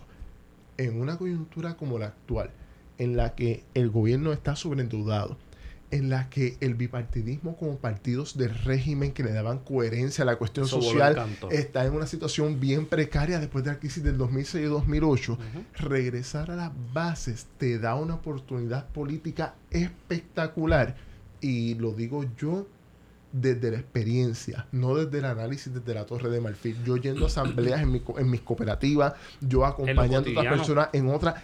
Hay unos debates y una riqueza democrática que hay que buscar cómo le vamos a dar un foro político a nivel nacional a eso que está ocurriendo a nivel de las bases. Y eso es lo que todavía, te lo digo con perdón, Wario, el PIB no ha sabido hacer. el PPD y el PNP no han sabido hacer y no ha habido nadie que le quiera dar coherencia a eso. Cuando surgieron los partidos más a la izquierda, estoy pensando en el PPT, en el MUS, en el PIB en 2012-2016, pensaban más todavía en los sindicatos o en la organización de partido en lugar de los grupos que ya están organizados e incluso muchos de los que estamos en esos espacios, yo presido una, una, una asociación gremial en Puerto Rico, soy el presidente entrante, pensamos de una manera sumamente similar, pero somos incapaces de articularnos políticamente para un proyecto nacional. Y yo creo que ahí es que está el reto. ¿Cómo vamos a coger el presidente del Colegio de Abogados que piensa de esta manera, plan de contingencia, presidente entrante de la Asociación de Economistas, gente de las cooperativas de Puerto Rico, y los vamos a sentar y vamos a decir cómo desde aquí, personas que estamos pensando lo mismo. Podemos articular un proyecto de país que sea capaz de atribuirse la representación de la mayoría social en Puerto Rico que está buscando ese cambio. ¿Crees que desde los municipios, desde las cooperativas, las comunidades, se puede pujar inicialmente esa discusión? Yo, yo pienso que ya esa discusión está. Pienso que esa discusión está en, en diversos sectores del mundo cooperativo, no en todos, en diversos sectores. Está en los grupos profesionales, en lo que queda de los sindicatos, está en los municipios. Una respuesta categórica, perdón, Wario, yo no la tengo. Lo que sí tengo es la intuición y el contacto con personas que estamos pensando de manera muy similar. La pregunta, y esto quizás le toca a un científico político, a un sociólogo, y no nos toque a nosotros, pero estamos aquí, vamos a problematizarlo, es cómo darle coherencia política a eso que ya vemos que en Puerto Rico existe, que tiene mucho talento, que tiene los ingredientes previos, que tiene sus instituciones, pero es incapaz de sentarse y reconocerse como una opción que de, de manera natural representa un segmento de la población del país. Y ahí es que yo creo, y lo digo de una forma objetiva, yo creo que ahí es que entraron Alexandra Lugaro y Manuel Sidre en el 2016. Ellos, independientemente ahora eh, derechas, izquierdas, eh, eh, lo que estoy hablando es de la parte del performance, no del contenido. en el, desde el punto de vista del performance, ellos fueron capaces de representar una idea de político que estaba más en sintonía con ellos Sí, que la política tradicional. De momento, Pienso más ejemplo, en, en Alexandra Tú tenías a Lugaro, Alexandra Lugaro con los que te estudiantes decía, universitarios, gente soy atea, soy Sí. independentista, Me gusta creo la legalización de la marihuana y es un performance Son unos talking points mínimos que, que todo un lugar común. Claro, eso mismo. Pero representó unos lugares comunes que le permitió que un 11.75%, de- un 11 punto algo, un 175 mil votos, dijeran contra. Esa propuesta está interesante. Y tú puedes decir, no, pero Alexandra Lugar es una abogada, su imagen, eso influye. Oye, fenómeno, te la concedo. Y Manuel Sidre, que sacó 90 mil votos, ¿cómo lo explicamos? Un tipo ya en retiro, le dejó el negocio a sus hijos, hizo también un performance. Cuando uno busca cuáles eran las propuestas fundamentales de las candidaturas independientes, es lo que tú dices, Wario, eran puntos eh, comunes. No había una profundidad intelectual en cada una de las Y propuestas. cuando vas a, la- a- a darle casco a las propuestas, no eran otra cosa que lo mismo que decían los partidos tradicionales. pero, pero, por eso te digo, pero el performance era distinto. La, la, la ejecución de presentar la idea era distinta. Y llegaron a un segmento de la población que dijeron, espérate, lo que hay no me gusta, lo nuevo no sabemos lo que es, pero esta gente está hablando un lenguaje que a mí me hace sentido. Pero Y- también es la política del, del, del colono. La política que plantea que todo se puede cambiar a partir de una sola persona. no, obviamente. Y entonces, Hay- Hay algo, hay algo de neoliberalismo aquí en el sentido, o sea, que vamos a la, a la, a la cosa eh, de, O sea, de fondo. Si Alexandra Lugar o Manuel Sidro hubiesen ganado con Johnny Méndez y Tomás Rivera Chats en mierda. la Cámara el Senado, los hubiesen residenciado a los dos, porque no había quizás un proyecto político detrás que le diera una formalidad que permitiera la por sustitución. eso, por eso hay eh, un mensaje corriendo de que están tratando de crear un partido. Claro, entonces, pero, pero para lo que quiero llegar con todo este asunto es, yo, mi hipótesis, en Puerto Rico exi- existe un segmento de la población organizado en iglesias, en barras, en Oh, sí. universidades, en escuelas, en barrios, en, en residenciales públicos, en eh, organizaciones profesionales, en sindicatos y en el sector que estoy aquí representando y que tengo la t-shirt hoy lo más Sí, bonita, en el cooperativismo, que, es, que tenemos unos puntos en comunes en términos de entender cuál debería ser el país en el cual quisiéramos vivir. Definitivamente. Y ese punto, me esos puntos me parece que son mayoritarios. La gran pregunta es, ¿existe la capacidad orgánica de un grupo de individuos de representar eso a nivel institucional para procesos electorales? ¿O se va a continuar representando al interior de las estructuras existentes? Pienso que en un momento dado las candidaturas independientes cogieron un segmento de eso. Estoy pensando, por ejemplo, en España. No, no quiero traerlo como ejemplo para Puerto Rico, pero sí de un ejemplo de eh, ruptura. Hubo un 15M y que se vayan todos. Y de momento aparece el grupo Podemos y dice, nosotros no somos el 15M, nosotros somos el grupo que está tratando de darle coherencia político-electoral a lo que ocurrió en el 15M, con relativo éxito. O sea, no van a ganar elecciones a nivel nacional, pero han ganado ciudades. Tienen representación más en todos los parlamentos. Claro, tienen la, la, eh, la comunidad, ¿no? La, la autonomía de Madrid, tiene Barcelona, y ahora van a la reelección. Vamos a ver qué va a pasar con todo este proceso. Pero a lo que voy, ya hoy, hoy, independientemente de Podemos pueda ganar elecciones o no, tienes que contar con la representación parlamentaria, ya sea en el gobierno o como oposición, en prácticamente todas las comunidades autónomas y a nivel de lo nacional. Sí. Por lo tanto, si en Puerto Rico se logra algo así, para mí que sería un gran logro, ya sea eh, pensando en el bipartidismo estadounidense, donde el Partido Republicano tuvo que darle espacio a Donald Trump, el Partido Demócrata tuvo que darle espacio a Bernie Sanders. Veremos si en Puerto Rico el PNP, el PPD y el PIB pueden darle espacio a personas que no vengan de su entorno, o si va a ser algo que surja por fuera, que permita no necesariamente ganar, pero que permita por lo menos demostrar que hay algún tipo de incomodidad con el modelo o el marco político existente en este Y el momento. cooperativismo se puede vislumbrar como un corillo de gente que se atreve a meterse en esas dinámicas. Mira, en el cooperativismo tú vas a encontrar gente bien nítida para meterte en diferentes dinámicas. Lo que ocurre es que pienso, pienso, y aquí vuelvo y cito Paul Mason, postcapitalism. Yo lo que pienso es que el cooperativismo debe ser la herramienta institucional legal. De nuevo, existen, perdón, otro tipo de instituciones que no necesariamente tienen un- una ley que las cobije o que las regule, que también son igual de efectivas e igual de positivas. Pero el cooperativismo debe ser la herramienta legal que te permita decir, oye, podemos crear un modelo económico distinto en el cual los trabajadores puedan ser dueños de la empresa, generar valor agregado y al final del recorrido poder pensar que los valores democráticos que se marcan al interior del modelo se rieguen, no se, se contaminen el resto de las instituciones del país y tener un país distinto. A lo que voy, sí, pienso que hay mucha gente al interior del modelo que está dispuesto a meter mano en esto.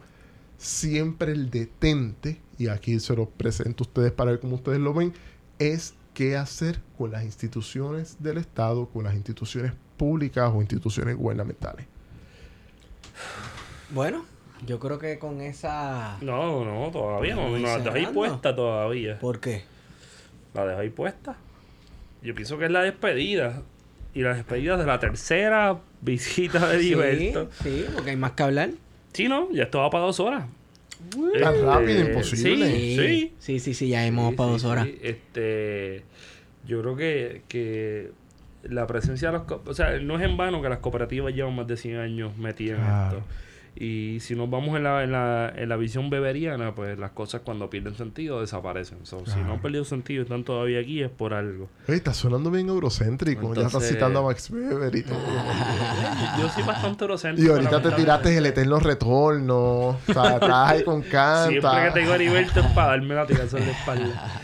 No, pero eso, no, eso está. Este, El punto es que sepas que estás enunciando desde Puerto Rico, una isla en el Caribe, que todavía su situación política Está en veremos. Me estás bajando la línea, te odio. Está, pues no, no digo nada. Te eso. está bajando línea, te están No, llevando no, a la me está- escuelita. me está llevando a la escuelita. No, no, ¿qué o va sea, para la próxima, antes de grabar, me dice: llévate las donitas estas de azúcar, este, un juguito de Jaimat. piña, una jaimata, un de piña. Y ese es el problema, no hay cooperativa de donas. Vas a tener que ser Krispy Kreme o Aymat o No, algo no, así. Mira, pero, pero, pero la discusión es importante porque todavía en Puerto Rico hay gente que no sabe lo que es cooperativa Claro. Y, y desde dónde se construyen las cooperativas y desde, desde dónde las cooperativas pueden impactar la sociedad actual. Y esto es una conversación que no es de dos horas, como que par de rato. Esto sigue. Pero, pero que por lo menos este- esta entrada un poco pues nos da un punto de partida para seguir dándole forma a eso. Y, y te voy a decir de cuándo fue la primera vez que lo pensé. Hay un individuo en la historia que se llama Joseph Stalin. ¿Está bien? So, por ahí va. Y hay dos españoles en ese proceso. Uno de ellos es de apellido Semprún y el otro se llama eh, Santiago Carrillo. Yo pensé que iba a decir Ramón Mercader. El zorro No, viejo. todavía no, todavía no. Pero Semprún estaba en la Unión Soviética, allá en, en Leningrado, hoy San Petersburgo, y estaba de delegado y está el franquismo sólido, bien represivo en España. Y Santiago Carrillo está en el exilio y llega allá a Leningrado. Y le dice Stalin, delante de Semprún, esto es historia de la cuenta Semprún, y le dice Stalin, ah, es que en España la cosa está mala, eh, el- la represión, el franquismo, nos pasan por la piedra. Y viene Stalin y le hace una gran pregunta a eh, Santiago Carrillo. Le pregunta, ¿dónde están organizados los trabajadores españoles?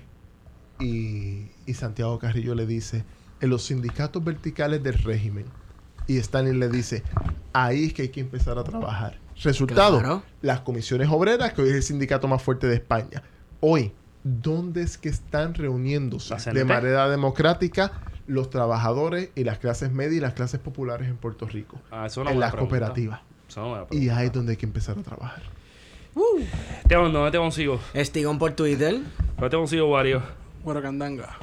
Heriberto. H.E. Martínez Otero en Twitter y en Facebook Heriberto Martínez Raya Otero, haciendo siempre la salvedad que Facebook es para problemas matemáticos y Sí. análisis de ciencia y física sí. y es en Twitter donde hago mis comentarios sobre economía y economía política. A mí me pueden seguir arroba PHTO y quiero hacer este, este comentario. Lo logramos. Y esto fue. Plan de contingencia. Делились мы с вами, друзья, давным-давно. Забот у нас немало, и дел полным-полно. Но для чего придуман когда-то телефон? Давайте созвонимся, пусть нам поможет он.